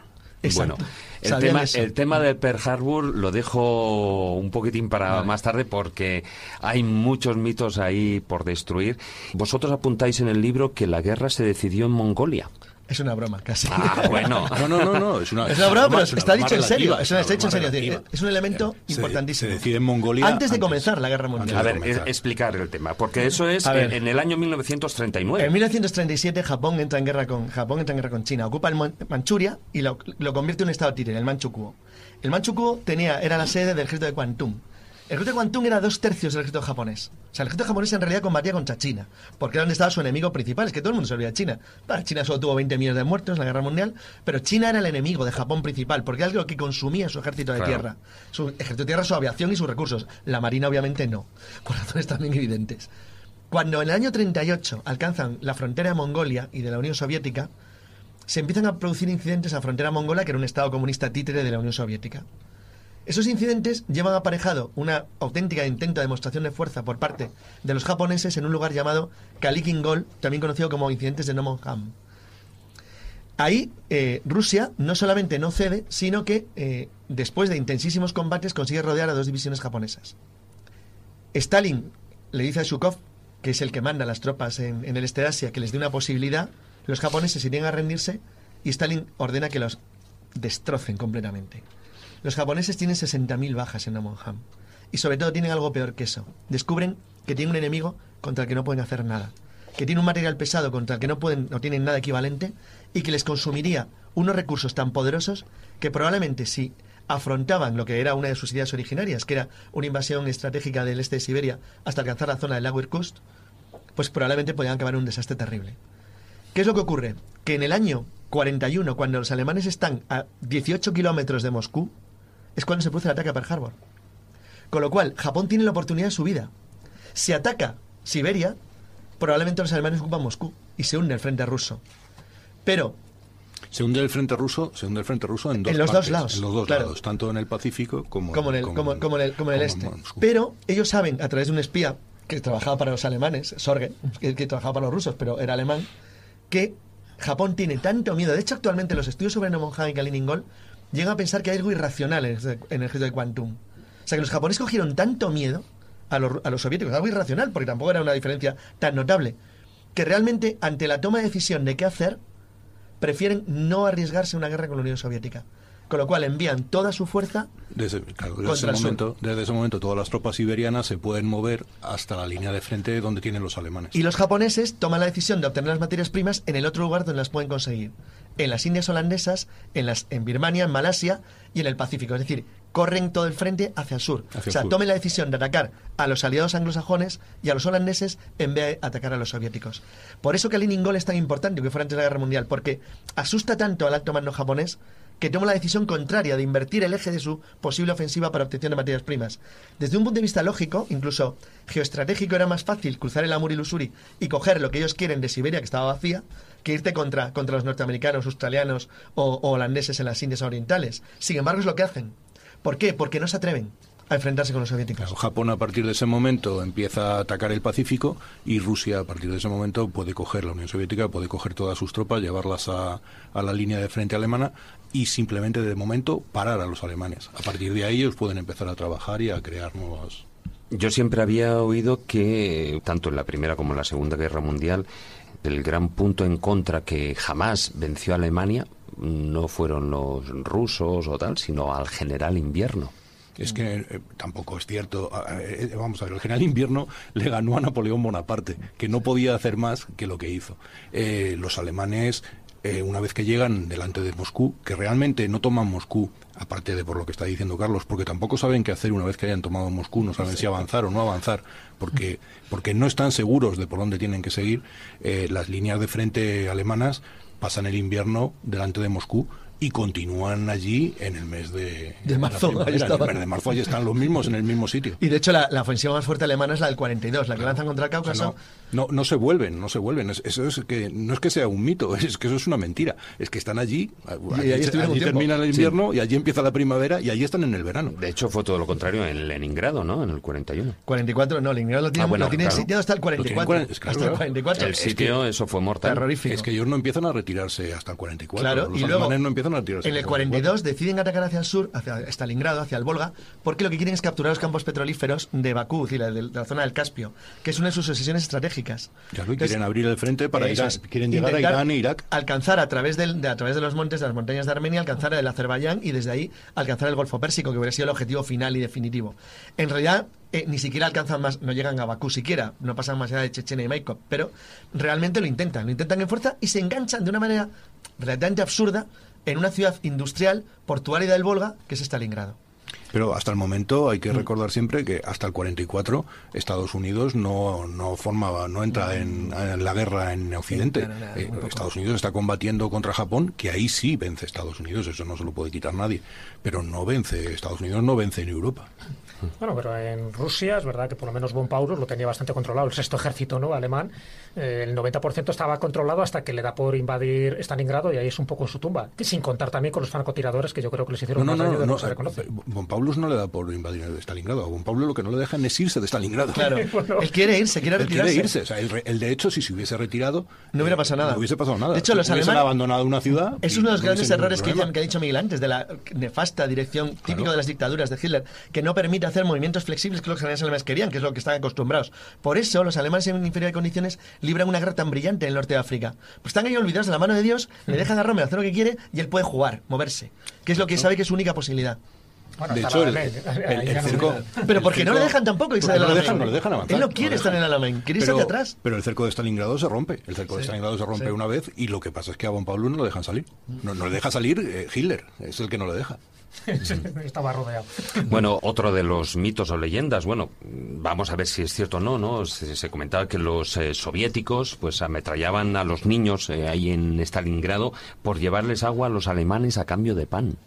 Bueno, pues, salvajismos eh, hay de todo. Hay en miles todas, para elegir en la en Guerra todos. Mundial, pero no te centres solo ahí, Puedes eso, puedes, Sí, puedes ver, no sé, a los americanos en Japón con cabezas disecadas en los carros de combate, a los alemanes haciendo el bestia, a los ingleses en África, eso, el Bueno, salvajismo. del Pacífico ya hablaremos y también de, Es que- de esas, de esas muestras de canibalismo que, que las hubo, es, ¿no? que, es que las salvajadas en las guerras. eh, Pero las hubo en Leningrado y también en el Pacífico. Pero inglés que no, no podían comer directamente, comían Bueno, lo que había, comían ratas, lo que hubiera. De los cuatro frentes ¿no? que hubo, yo creo que el frente de Oriente fue el más salvaje de todos, mucho más que el del Pacífico, mucho más que el, Sí, el frente del este europeo es lo peor. El frente del lo este, peor. De hecho, sí, murieron más de la mitad de los hombres. sí, sí, sí, sí, sí, claramente, claramente. Y es verdad que casi siempre se ha dicho que la- las salvajadas estaban cometidas, pues eso, por o bien por Rusia, o bien por Alemania, o bien por Italia, los aliados, que Rusia luego se convierte en aliada, ¿no? Pero los aliados hicieron auténticas barbaridades. Estoy pensando, el bombardeo de Dresde, Dresde, pero es era otro tipo. innecesario para... Claro, pero es otro tipo, de- es otro tipo, de- es otra cosa que los angloamericanos han tratado de ocultar,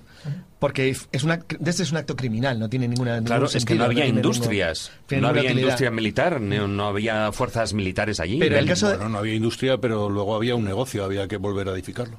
Claro, por ejemplo. Y es así, es Sí, que esa es la realidad, es que es, que es un negocio. Pero, que- las bajas eran civiles. Sí, eh, sí, claro, pero el ejemplo que pones tú de Hamburgo es muy bueno, es real. Sí, sí, pero es que eh, sí, es, es el ejemplo de Hamburgo, es, está claro, o sea, se bombardeó a las se bombardeó donde vivía el pueblo, porque donde eran lo- los que iban a las fábricas y los que se necesitaban para los trabajos. No se bombardeó eh, la zona residencial porque luego la necesitaban ellos para habitarla. Eso es así, eso es real. Por ejemplo, Baviera pretende no lo tocan. No, Solamente Baviera, no la tocaron. centros núcleos industriales, pero el resto no lo tocan, lo dejan intacto. Es decir, eh, realmente la, la- la destrucción por parte de los bombardeos aliados del año 44-45 masiva de Alemania es un acto criminal clarísimo. Lo que no tiene que ver con el Frente del Este, donde es una guerra realmente homicida. O sea, No, pero para- eso, eso lo dijeron los generales americanos de las fuerzas aéreas, ya lo dijeron. ¿eh? Dijeron, nosotros hemos vencido y si hubiésemos perdido nos habrían tratado como criminales Hombre, de guerra. por supuesto, eso es así, eso lo han dicho ellos mismos. ¿eh? Ten en cuenta, fíjate, otra cosa es que lo que dice Jesús, por ejemplo, es cierto. Es decir, Bielorrusia. Bielorrusia, actualmente era una república. En Bielorrusia, en el año 45, el 1 de enero, no quedaba ni una sola casa en pie en todo el país. Ni una. O sea, que alguien se imagina lo que es volver a la de piedra. Porque ellos los mandaron a la de piedra directamente. No había luz, no había electricidad, no había carreteras, no había casas, no había nada. Lo habían destruido entero. Hubo ciudades en el este que quedaron completamente barridas. La recuperación, la, la Organización de la Recuperación de la Memoria Rusa lleva reconocidos actualmente, es una, es una especie de cómputo que llevan en paralelo, es muy fácil de ver en Internet, más de 30 millones de muertos ya reconocidos. La guerra en el este de Europa fue una guerra criminal por una guerra de exterminio. Es decir, la idea suya era eliminar la Es- población es y una guerra de exterminio. Directamente, sin más. Eso no pasa en Francia. Francia no es una guerra de exterminio. Francia es una guerra. Pues, de hecho, y- Francia tiene menos muertos que la Primera Guerra Mundial. Claro, Francia es una guerra normal, una guerra dentro, si la podemos llamar normal. La guerra en el frente del este es una guerra de exterminio, es una guerra racial. Por cierto, además otro mito que yo creo que sería bueno un poco reivindicar. Al final Francia es verdad que se divide en dos partes, la Francia libre y la Francia de Vichy. Eh, ¿Cuántos franceses había luchando realmente con los aliados y cuántos franceses había luchando contra el eje? ¿Había más contra unos A ver, otros? Francia se intenta mantener neutral. O sea, si los franceses intentan hacer algo en la guerra es no luchar. O sea, así de claro. Otra cosa es que Francia era un país que tenía un componente, pues claramente profascista, muy grande, que los franceses han negado siempre. digo. La guerra eh, en Francia hubiera sido una guerra civil si no la ganan los aliados occidentales tan rápido en el 44.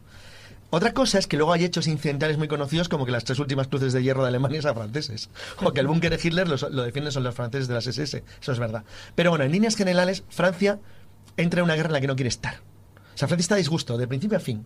O sea, lo que pasa es que los franceses han creado sobre sí mismos un mito, sí que es un mito realmente monumental. Francia es que estaba dividida, de Claro, hecho, en el totalmente. 39. En el 39 ya estaba dividida. Ya claramente. había, ya había una Francia de derechas y una Francia de izquierdas. Eso es lo que se aprovecha a Hitler, ¿no? Eso y que él quiere, mm, bajo mm, cualquier concepto, lo que quiere es eh, devolverle a Francia lo que ha hecho en 1918.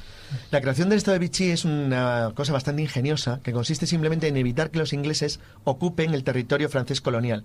Como Alemania no tiene capacidad para ocuparlo, dice que es lo mejor, creamos un pequeño Estado francés neutral, entre comillas, porque está un Estado títere, neutral que controle las colonias para evitar que Inglaterra se ocupe. ¿Qué es lo que pasa? Que cuando Inglaterra se intenta por algún motivo ocuparla, se ocupa. Por ejemplo, Madagascar, no se cortaron. O Siria, o Líbano. Es decir, los ingleses no tienen ningún problema en eso. Como he dicho que los aliados atacaban un país neutral si era necesario, no había ningún problema. Pero Francia, la Francia Vichy, tampoco se atreve a declarar la guerra a los, a los aliados y entrar directamente en el conflicto al lado de Alemania, porque incluso Petén sabe que eso tampoco hubiera sido por su población. Francia es el, eh, bueno, como dijo un escritor español, es la única nación del mundo que combate la guerra y es capaz de rendirse a la totalidad de los combatientes. Se rendía a todos en algún momento de la guerra. Francia no quería estar en esa guerra y estaba el país muy, muy dividido. Y lo que es peor, el ejército también. Además, tampoco Alemania sabía qué hacer con Francia, ¿eh? No. eso hay que tenerlo en cuenta también. Si la guerra hubiese continuado, vamos a suponer que Alemania hubiese ganado la guerra, tampoco tenía muy claro qué hacer con Francia. Pero ahí está, estadísticamente yo creo que Francia era mucho más profascista que otra cosa. Y luego es la gran labor de De Gaulle, por ejemplo, que reivindicó mucho la resistencia francesa, que en el fondo era una minoría, para decir que... Los resistentes, eso lo dices tú, Jesús, porque resistente debía de ser Francia entera y dos países más, porque Sí, eran bueno. todos resistentes. Pero la famosa resistencia Ah, francesa. era muy pequeñita. A eso me refiero. Era- Claro, que por eso lo digo. A eso voy. Por eso lo digo, es que que ese es el gran mérito propagandístico que tuvo De Gaulle, porque estamos hablando de Goebbels, pero De Gaulle sí que reivindicó un poco que, bueno, cuidado, que Francia no era tan pro-nazi como, como dice, a pesar de que lo era. Era, era una minoría, era una minoría. Eso que Francia tenía un gran partido comunista, relativamente fuerte, que además siguió las, las, las indicaciones de la Unión Soviética durante toda la guerra. Pero claro, es que estas cosas se olvidan, pero es que el, el- el- el poco antes de es decir, poco antes de empezar la Segunda Guerra Mundial, hubo manifestaciones masivas en París bajo el lema morir por Danzig no. O sea, esto era un no a la guerra. O sea, decir, nosotros la guerra contra los nazis, pero hombre, hombre, por favor. O De sea, hecho, que no la, quería. la resistencia, la resistencia como tal realmente empieza en el 44, empieza cuando, empieza cuando desembarca, cuando desembarcan los americanos.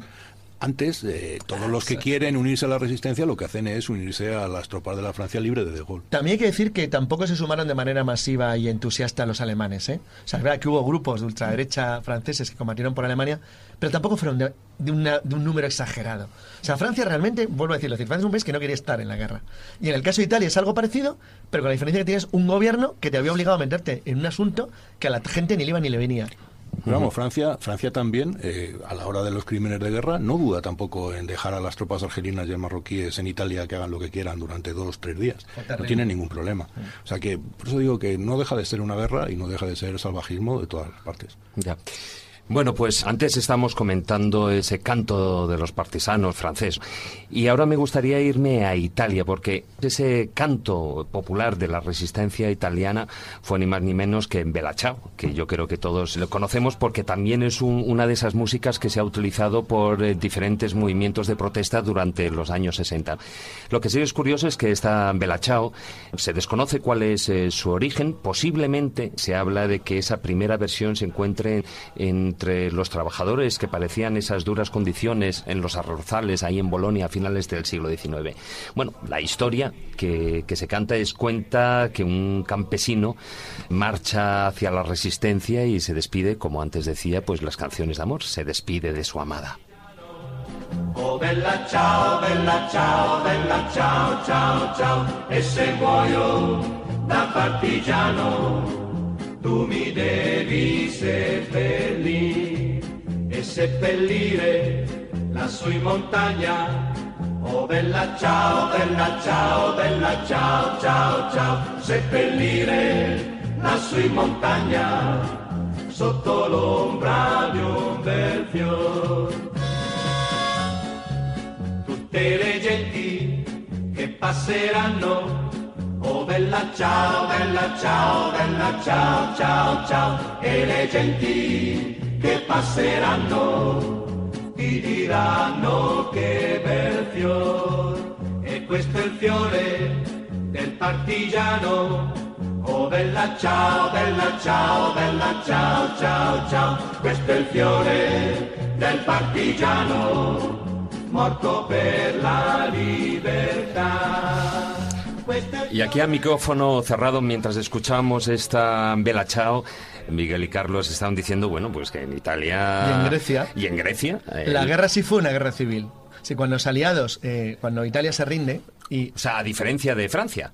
En Francia no llegó a ocurrir porque eh, el, el estado de Vichy colapsa antes de la invasión. Es decir, cuando los aliados se embarcan en el norte de África, Alemania ocupa el estado de Vichy.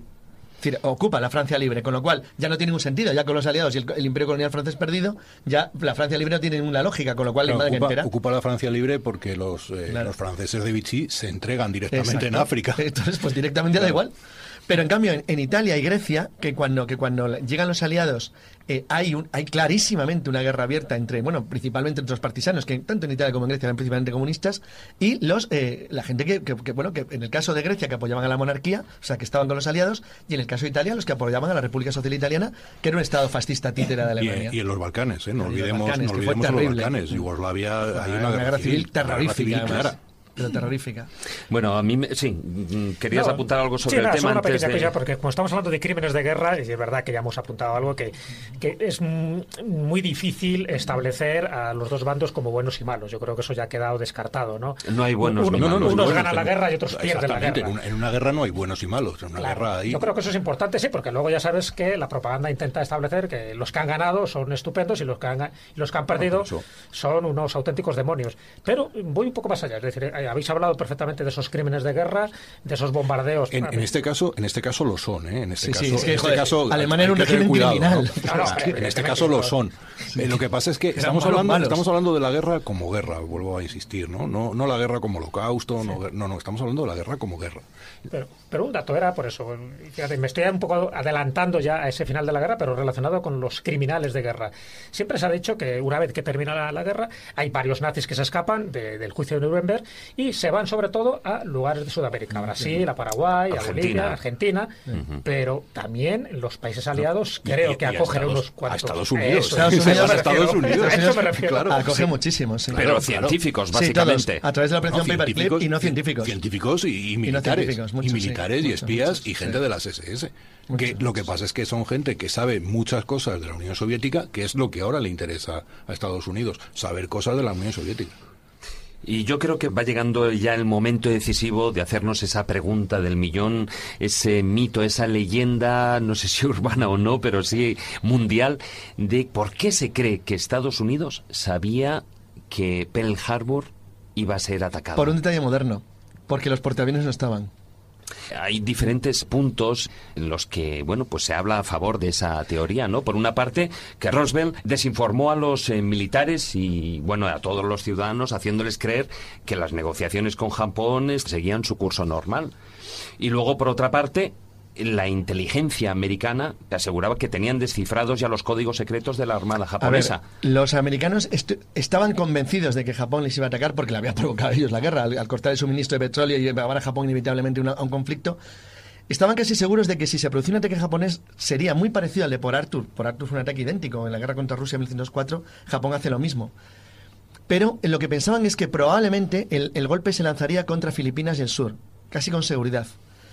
La, No. flota, la flota de portaaviones, eh, que decíamos Sí. antes, la flota de portaaviones es que en ese momento Era no era importante, era exacto. secundaria.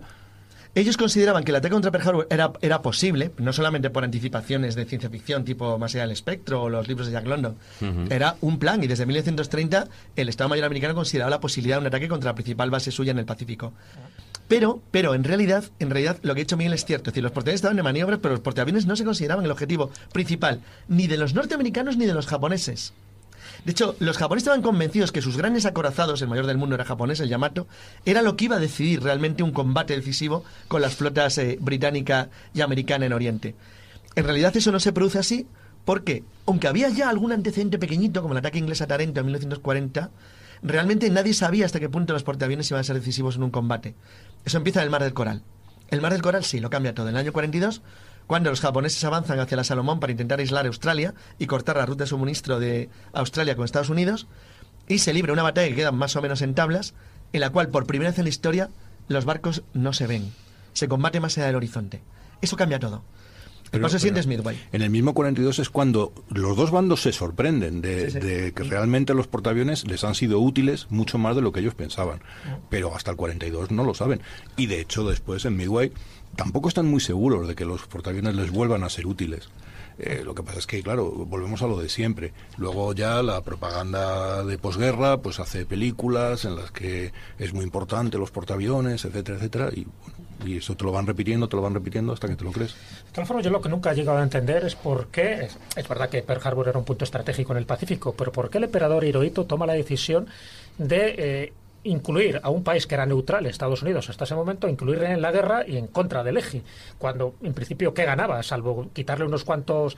mm, No, es que como ha dicho Carlos antes, como ha dicho Carlos antes, es que Estados Unidos le está presionando, le está, le está- le está cortando todos sus suministros. Entonces, la única opción que tiene Japón en ese momento es volverse contra el enemigo que A ve ver. más fácil. Rusia, como ha dicho Carlos antes, no va a atacarla y ve que Estados Unidos es un, es un objetivo en el Pacífico relativamente y sencillo. con el que se puede negociar, porque el objetivo japonés no era, no era No, Estados no, no Unidos, era Estados Unidos. Era las Indias Orientales Holandesas, Birmania y Malasia, es decir, las zonas ricas en lo que ellos no tenían, materia prima, madera, caucho, Sí. cobre, petróleo. Entonces, ellos quieren dirigir su ataque allí, pero ellos saben perfectamente que atacar a británicos y holandeses con los americanos dueños de Filipinas no iba a poder ser posible. Con lo cual, no tienen más remedio que intentar enfrentarse Tomar con ellos. Filipinas. Lo- lo ¿Qué que si tomas es tomar Filipinas? Filipinas. Pues intentar destruir primero la flota americana, darle un golpe demoledor como hicieron con Rusia en el 4, en 1904, y intentar después de una gran victoria anular o llegar a un punto de equilibrio en el cual ellos estaban convencidos de que los americanos iban a negociar. De hecho, ellos buscan en Pearl Harbor los acorazados de estadounidenses. Eso Van es a lo por que Arizona, van a- van a Claro, por ellos. Buscan los acorazados para Sí. luego, como dice Carlos, atacar directamente Filipinas. Eh, piensan que los ingleses se los van a quitar de en medio rápido y de hecho así es. Ocurrió. Claro. Y, y luego lo que intentan es llegar a un acuerdo con Estados Unidos. Ese acuerdo es imposible desde el momento que Alemania declara la guerra a Estados Unidos De la manera más de absurda. la del manera más absurda porque nadie le obliga. Otro mito. Na- Estados Unidos no entra en guerra con Alemania. Nadie lo obliga. Es Alemania quien entra en Es guerra con Estados la que Unidos. está en guerra con Estados Unidos, la que dice, bueno, pues si estos le han atacado, a lo mejor nosotros también lo podemos hacer. Ahí Alemania hace un cálculo raro, muy raro. La verdad es que nunca, nunca estuvo. Así como la Primera Guerra Mundial fue muy claro, la Primera Guerra Mundial es una guerra submarina sin restricciones, que saben que les puede llevar a una guerra con Estados Unidos, pero a cambio darles la victoria ante Inglaterra.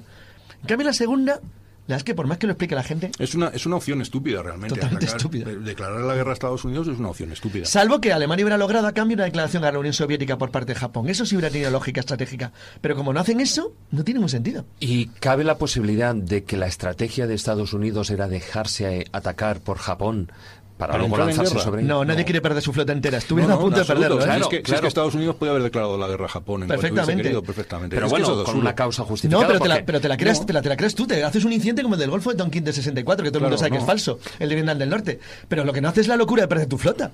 De todas formas, existen notas que, que afirman que la Marina Británica avisó, que vio que la flota nipona pues se iba acercando hacia la, La, la Marina zona Británica y avisó, no era y capaz de avisó ver al nada. alto mando americano. No era capaz de ver nada. La flota británica prácticamente se destruida entera, un poco después de Pearl Harbor, en el, avance ja- japonés hacia Ceilán. La flota británica tuvo que refugiarse en Suez, les prácticamente les echan el Índico. O sea, los ingleses no pintaban ya prácticamente nada y lo que querían que tenían mejor, que eran como siempre, dos acorazados, son hundidos por poder aéreo frente a Malasia tres días después del ataque a Pearl Harbor. Realmente los ingleses no habían pasado, no tienen unidades pesadas más allá de Malasia. El, ataque a Pearl Harbor, que sí había indicios más que notables, se sabía que la flota japonesa estaba en alta mar, se sabía que había partido con rumbo desconocido, se sabía que llevaba cuatro bueno, varios portaaviones pesados. Es los americanos sabían que les iban a atacar. Incluso tenían alguna idea que podía ser en Pearl Harbor. Realmente actúan realmente chapuceramente.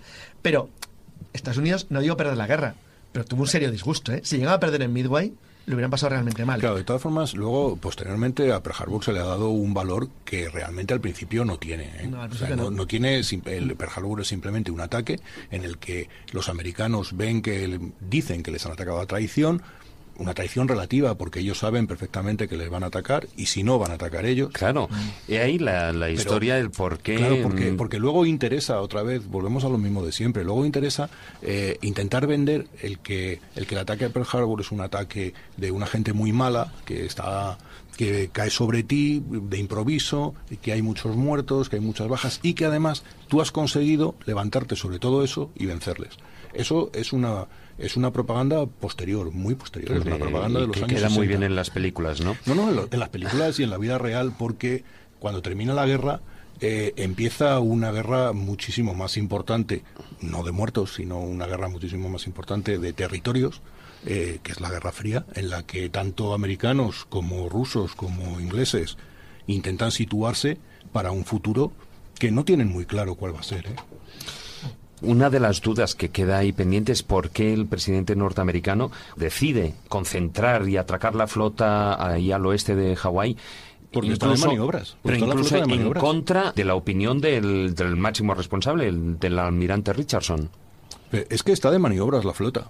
Entonces, eh, una vez que avanza allí, pues eh, allí están esos dos días, tres días. Ellos piensan, no piensan, hombre, piensan que era un objetivo posible los japoneses, pero no piensan que fuera tan vulnerable. La verdad es que les sorprenden bien. O sea, sí, sí, sí, los grandes desastres de la historia militar americana son siempre por sorpresa. Claro, son es que allí no, tienen protección de ningún tipo aérea y está claro que tampoco contra los submarinos. Bueno, de hecho, el primer incidente es porque unen un submarino, un mini submarino. No, no, los submarinos, ahí los japoneses fracasan, ¿eh?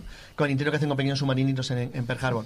Yo creo que Estados Unidos lo que no espera en ningún momento es que la aviación japonesa sea tan eficiente, tan, eficiente como, como se muestra en el ataque, ¿no?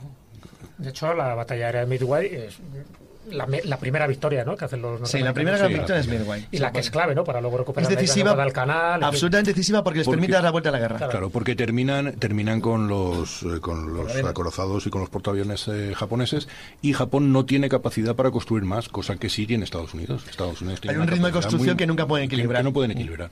Para vosotros, ¿cuál fue la batalla más sangrienta de las muchas que hubo en la Segunda Guerra Mundial? ¿Pero en número de muertos? En... En, número de muertos, por ejemplo, la batalla de Kursk, ¿puede ser? No, no, en número de muertos Kursk no. Kursk es la mayor batalla de carros de combate de la historia. pero no en muertos. Pero no en muertos, no. En muertos cualquiera de las batallas de centrales de, Rusia fueron Sí, pero, pero, ninguna, ninguna tampoco es comparable a los muertos de una sola batalla de la Primera De la Primera Mundial, de Verdún o del Somme, no, no, no hay comparación. No, eh, lo que pasa es que la guerra, la Segunda Guerra Mundial dura mucho más y es, muchísimo más destructiva y más abierta, exactamente.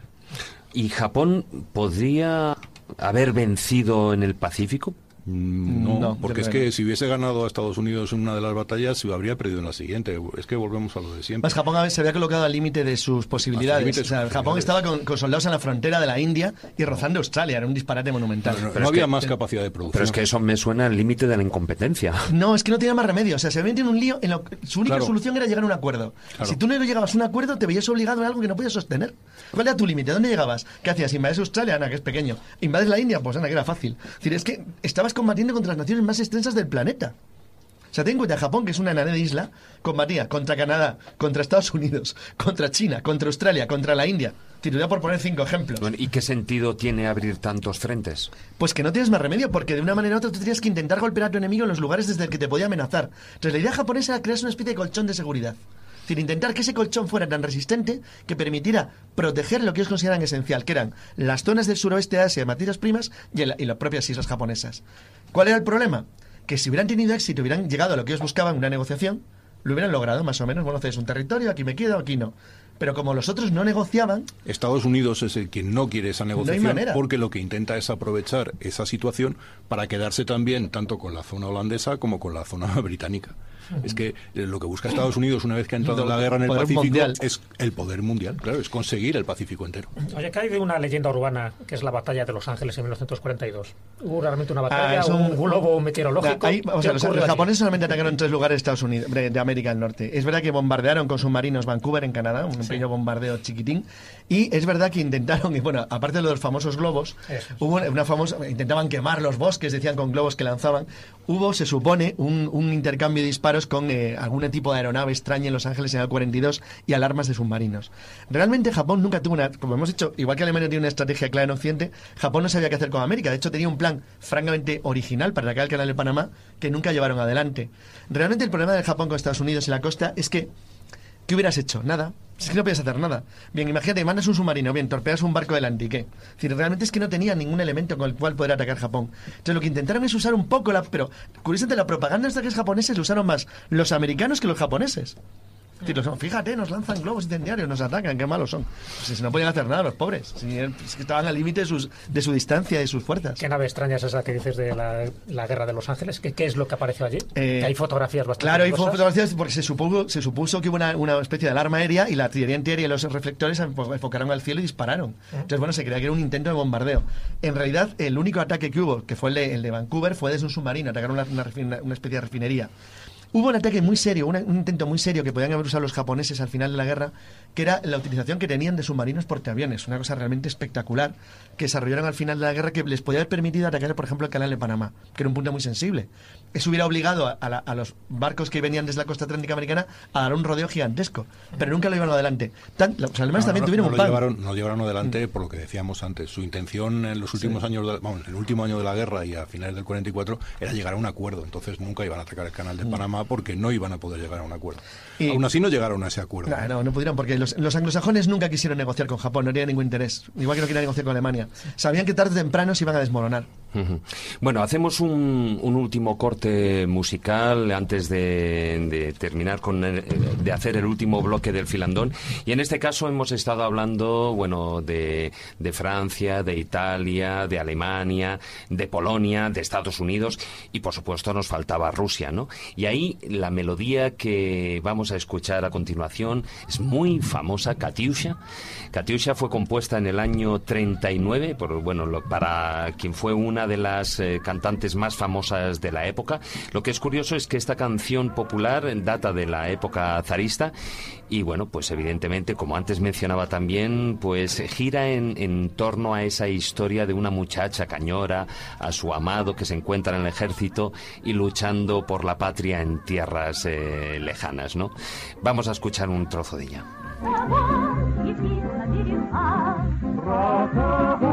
которого любила, кого любить повеликла.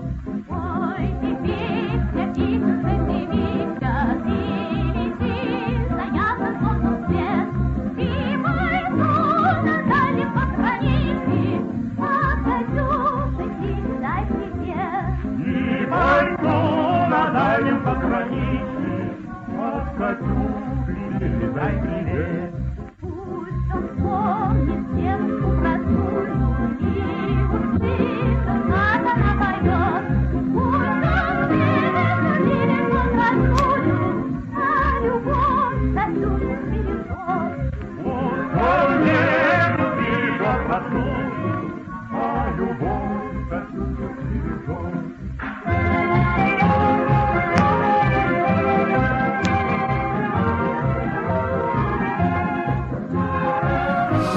Y vamos con este último bloque del filandón hablando de esa Segunda Guerra Mundial con una compañía estupenda, por supuesto, nuestro compañero Carlos Canales y nuestro invitado de excepción Miguel del Rey con ese libro La Segunda Guerra Mundial de las trincheras a la guerra total, un libro publicado recientemente por la editorial EDAF. Y no me gustaría, por supuesto, terminar si lo que es el filandón sin hablar del final de la guerra. Del final de la guerra porque ahí estaríamos hablando, por supuesto, de, lo que es el hecho de la bomba atómica. Hemos tocado algo sobre el tema de la construcción, de los científicos, hemos hablado algo. Pero es cierto que se utilizó esa bomba atómica en Hiroshima y en Nagasaki para cortar la guerra, para ya zanjar el tema y como una demostración de poder y chicos no sigáis que tenemos unas cuantas más? Mm, Para, para nosotros es totalmente falso. De todas formas, hay dos finales de guerra. Un- el final de la guerra en Occidente, que con la caída de Berlín, y el final de la guerra en Oriente con Hiroshima y Nagasaki. Hiroshima y Nagasaki, por lo menos bajo nuestro punto de vista, es una prueba de qué se puede hacer con la bomba atómica si mañana es necesaria. Eh, ¿Con quién se puede probar? Con los japoneses, porque desde el primer momento hemos dicho que tanto toda la guerra en Oriente es una guerra es una guerra racial. Los japoneses son gente inferior para los Estados Unidos y es, eh, sus muertos se pueden son fácilmente eh, asumibles, cosa que no pasaría eh, con una bomba atómica lanzada sobre Occidente. Y se prueban dos modelos. Se prueba uno en Hiroshima y otro en Tres, Nagasaki. porque luego ponen el Sí, Alamogordo, pero- realmente es el tres. Alamogordo, claro. Pero fíjate que las, las ciudades las eligieron a propósito del tipo de construcción, materiales, cómo estaban hechas, para calcular el daño. Incluso en el caso de Hiroshima parece una cierta resonancia por los montes que había alrededor. Es decir, es una- un acto claramente planificado de prueba de destrucción. O sea, fueron bombas distintas, ¿verdad? Sí, sí, Sí, las sí, tres. son las tres, las tres tres, son distintas, son tres pruebas. La Una Era eh, la otra experimentar y cuál fue la más mortífera. Eh, realmente, bueno, en los cálculos que hicieron salió más mortífera probablemente la Hiroshima, pero realmente por- en otros aspectos les gustó más la, la de Nagasaki. la que se Eh, utiliza a que partir es- de que es más entonces es la usada, de entonces, Nagasaki. Realmente, realmente fue una prueba, fueron pruebas. Las ciudades estaban elegidas, había una lista a las que no bombardearon para no dañarlas. Es una cosa realmente curiosa. Y aunque no fueron los bombardeos de más muertos de la guerra mundial, que obviamente son el bombardeo de Tokio y el de Dresde, que son los mayores de la historia, pero eh, no es lo mismo que lanzar una sola bomba atómica con el No, no, son- radiación. es, una demás. prueba, es una prueba, es una prueba de ver qué sucede si se lanza en un en un núcleo urbano una bomba de un tipo determinado, por si se puede, por si hay que volverla a utilizar mañana. Claro, es que además el problema de la bomba atómica mm, no es como el bombardeo de Dresde, por ejemplo, que estamos hablando, es que se alarga, sus efectos se alargan en el tiempo. claro, claro, esa- Pero había que medirlos, es había que idea, saberlos. La idea era medirlos. Habría que saber qué Claro. ocurría si bombardeaban tu medirlos. país incluso con armas parecidas. O sea, tener una idea clara de que era una guerra nuclear. Claro, Japón antes de que se lanzasen las dos bombas ya estaba dispuesta a firmar la paz. ¿eh? Ten en cuenta que, fíjate, cuenta. hemos hablado del el durísimo ejército de Kwantung de Manchuria, que era el núcleo principal del ejército japonés de tierra. Los soviéticos lo barren en ocho días. O sea, que Japón estaba acabado. Eso de las resistencias Claro, heroicas hasta el final. Al final de la guerra, eh, Rusia, cuando ve cómo Sí. van las cosas, dice, bueno, pues eh, puesto que Japón no me declara a mí la guerra, Se la se la declaro voy a yo. declarar yo y voy a aprovechar para quedarme con algunos territorios. Claro. Oficialmente es el 2 de septiembre del 45 cuando se rinde Japón. Si no hubieran caído esas dos bombas, hubiera tardado en rendirse. No. No, se hubieran rendido igual. Se la teoría rendido. famosa de que hubieran invadido Japón como si fuera Iwo Jima y hubieran combatido Japón hasta la muerte es falso. Estuve en el ejemplo del ejército de Kwantung, que se desmoronó en ocho días. Un ejército de un millón y medio de soldados en ocho días. Para entonces hay que tener en cuenta que los estadounidenses están ya en Okinawa Claro. y, y que entrar en la isla, en, entrar en la misma isla de Japón, es una cuestión de días.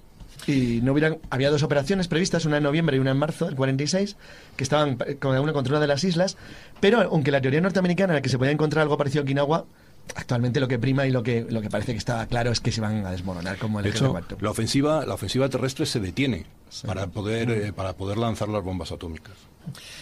En- durante toda esta tertulia no hemos tocado de forma deliberada, salvo de una forma sesgada, toda esa parte esotérica de la Segunda Guerra Mundial. Eso habría que hacer un programa sobre Claro, exactamente, sí. De hecho, ya se tocó en su momento. Pero bueno, no me resisto un poco a que me hagáis un pequeño comentario, ya que estamos hablando de ese final de la guerra, ese 30 de abril de 1945, como bien sabéis, es cuando Hitler eh, se suicida y justo también es, en ese momento los soviéticos toman el centro de Berlín y los americanos entran en Nuremberg y encuentran la lanza del destino. Es decir, ¿es casualidad? ¿O realmente había toda una guerra oculta ahí que se estaba tramando y que en parte también generó ciertas derrotas o ciertas En victorias? cierto modo, para mí tiene algo que ver con lo que hablamos el otro día con Josep Guijarro en este mismo programa. Es decir, eh, hay cosas que el- el- es como si el destino, el universo, el cosmos tuvieran ciertas señales muy llamativas. Esa es muy llamativa. Pero no tanto por encontrar la lanza del destino, sino porque un general americano, Patton, se diera cuenta de lo que significaba. Eso sí que es interesante. Bueno, como nos vamos a dar cuenta, se decía que tuvo no sé cuántas reencarnaciones y todas de militar. de Sí, pero eso podía haber pasado perfectamente desapercibido. No habías dado cuenta, oye, pero mira, pues devuelvo al museo y ya está. Pero es una cosa interesante. Pero una vez más se cumplió la maldición o Sí, la sí, sí, leyenda de la lanza de claramente. Longinos. Aquel que la pierde, pierde también su vida. Sí, sí, por supuesto. Además coincide el día y todo, es curiosísimo. Bueno, yo creo que podríamos dejar el tema aquí. Miguel, no te han dejado hablar tanto como, como No, no, yo suficiente, quería. ¿eh? suficiente. Me han dejado hablar más que suficiente. Habla bastante, Me habéis ¿eh? tratado muy bien, así que estupendo. Bueno, pues Porque- podríamos dejar un poco como la última palabra. Es decir, si Sí. tú quisieras destacar solo un hecho de la Segunda Guerra Mundial, aquel que te ha llamado la atención, aquel que te impresionó cuando tú estuviste escribiendo este libro, ¿cuál sería? Por ejemplo, una especie de titular periodístico. No, lo, lo hemos- lo decíamos al principio, o sea, la victoria de la Unión Soviética realmente es sobre Alemania, no la victoria de, de Estados Unidos como nos intentan vender. Pues- Un problema, un problema, perdonadme, Sí, sí, un, no, problema, no. un problema muy grave que se abre después en la Guerra Fría, ¿no? Ese enfrentamiento entre las dos potencias, entre Claro, Estados porque se hacen dos bandos, Exactamente, clarísimamente. Exactamente, dos bandos. Dos bandos y que a partir de ahí con la Guerra Fría, bueno, pues está el mundo del, del espionaje que, Exactamente. que ya tocamos en su momento y que además con esta banda sonora de la película Casablanca, pues cuanto menos hace referencia a eso. Miguel eh, del Rey, muchas gracias por Gracias haber estado aquí con nosotros en la escóbula. Gracias.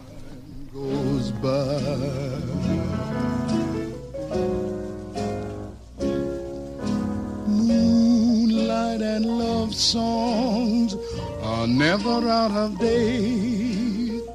Hearts full of passion, jealousy, and hate. Woman needs man, and man must have his mate that no one can deny. It's still the same old story, a fight for love and glory, a case of do or die. The world will always welcome lovers as time goes by. Las noches de los viernes de Radio 4G se llenan de relatos increíbles. La escóbula de la brújula.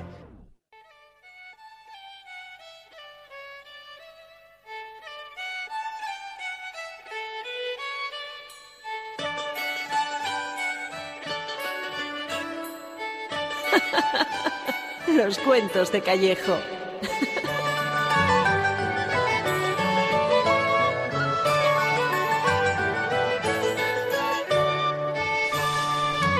Bueno, Jesús, eh, la guerra, la Segunda Guerra Mundial daría para hablar mucho. Bueno, el amor y la guerra, porque son los dos leitmotiv, yo creo, principales de la literatura universal, ¿no? El amor y el desamor, yo creo que sí, son los dos motores que han movido a la humanidad, ¿no? Para bien y para mal. Uno compensa al otro, ya lo decía Goebbels, ¿no? Que en la propaganda como en el amor todo está permitido para lograr un fin. Yo creo que no todo está permitido, ¿no? El, fin no justifica los medios. Pero es cierto que casi siempre se une un poco el amor con, con la guerra, eh, la construcción que representaría el amor con la destrucción que representaría la guerra. Y para poner ese toque positivo, que ya sabes que siempre me gusta en estos cuentos de Callejo, cuando hemos hablado de tantas batallas, de tantas muertes, de tanta degeneración, porque en el fondo estos pasajes oscuros de la historia de la humanidad pues nos tiene que dar más vergüenza que otra cosa. Pues he querido dar ese contrapunto y nada mejor que en la voz de alguien para mí muy importante en la forma que tiene de comunicar, que es Eduardo Galeano, un escritor uruguayo que tanto en su forma de hablar como en su forma de escribir se ha apoyado también en cuentos, en esos relatos de la tradición oral. Y yo creo que, que rescatar un poco la voz de profunda, además, que tiene Sí. Alfonso, Alfonso Galeano, yo creo que es muy importante. Bueno, pues eh, vamos a, a escuchar ese cuento en la voz de Eduardo Galeano.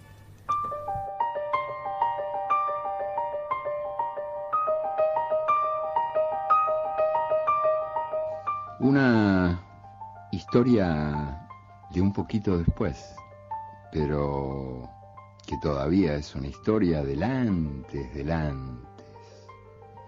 En la selva amazónica, la primera mujer y el primer hombre se miraron con curiosidad.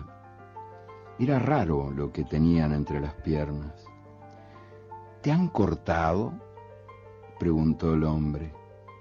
No, dijo ella, siempre he sido así. Él la examinó de cerca. Se rascó la cabeza. Allí había una llaga abierta. Y dijo, no comas yuca, ni plátanos, ni ninguna fruta que se raje al madurar. Yo te curaré. Échate en la hamaca y descansa. Ella obedeció. Con paciencia tragó los menjunjes de hierbas y se dejó aplicar las pomadas y los ungüentos. Tenía que apretar los dientes para no reírse cuando él le decía, no te preocupes. El juego le gustaba, aunque ya empezaba a cansarse de vivir en ayunas y tendida en una hamaca. La memoria de las frutas le hacía agua a la boca. Una tarde, el hombre llegó corriendo a través de la floresta. Daba saltos de euforia y gritaba, ¡Lo encontré! ¡Lo encontré! Acababa de ver al mono curando a la mona en la copa de un árbol. Es así, dijo el hombre, aproximándose a la mujer. Cuando terminó el largo abrazo, Un aroma espeso de flores y frutas invadió el aire. De los cuerpos que yacían juntos se desprendían vapores y fulgores jamás vistos, y era tanta su hermosura que se morían de vergüenza los soles y los dioses.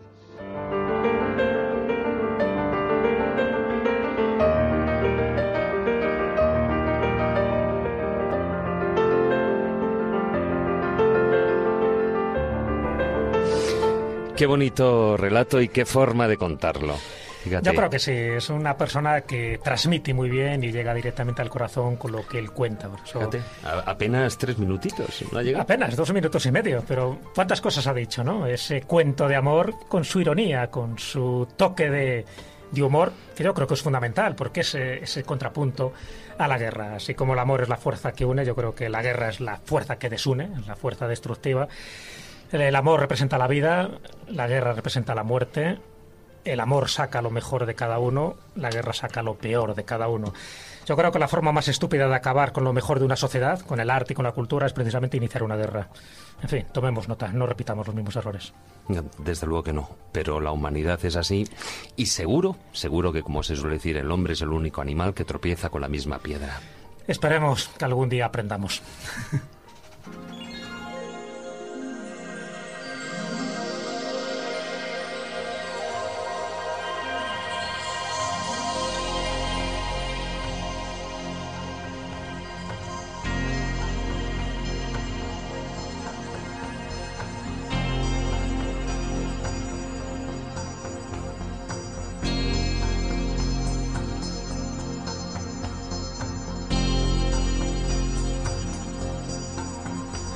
Llegamos al final del programa, solo nos falta pues despedirme de los compañeros. Israel Espino, encantadísimos de tenerte una vez más aquí en el estudio. Más encantada no me cansaré yo de de, de decirlo. poder brujulear con vosotros esta Ay, ay, noche. eso está bien, eso está bien. Carlos Canales, muy buenas noches. Hasta luego. Jesús Callejo, buenas noches. Gracias, hasta la próxima semana. Maese, despierte usted, por favor. Aquí he estado muy atento, muy atento. Desde luego que sí, tomando nota, que ya te he visto. Y bueno, y me gustaría despedir la edición de hoy de una manera especial. Con un poema, una oda dedicada a la musa del programa, escrita por Alfonso Muriel, un oyente que al mandarnos estos versos se ha convertido, aún sin pensarlo, en trovador de Escobulandia. Y dice así.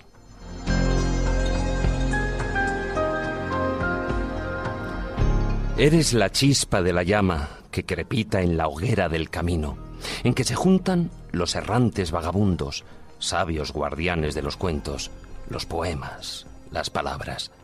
Te desprendes de la llama, volátil, juguetona, revoltosa como un hada.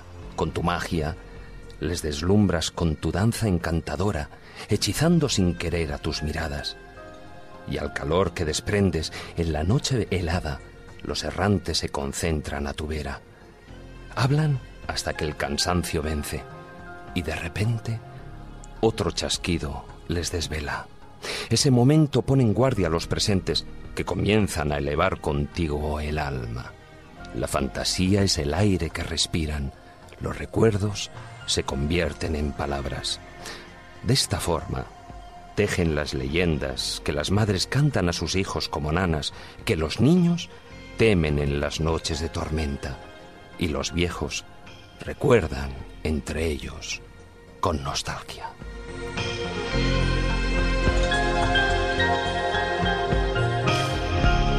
Bueno, un, un poema precioso a esa, a esa musa que él dice del programa Gracias Alfonso Muriel.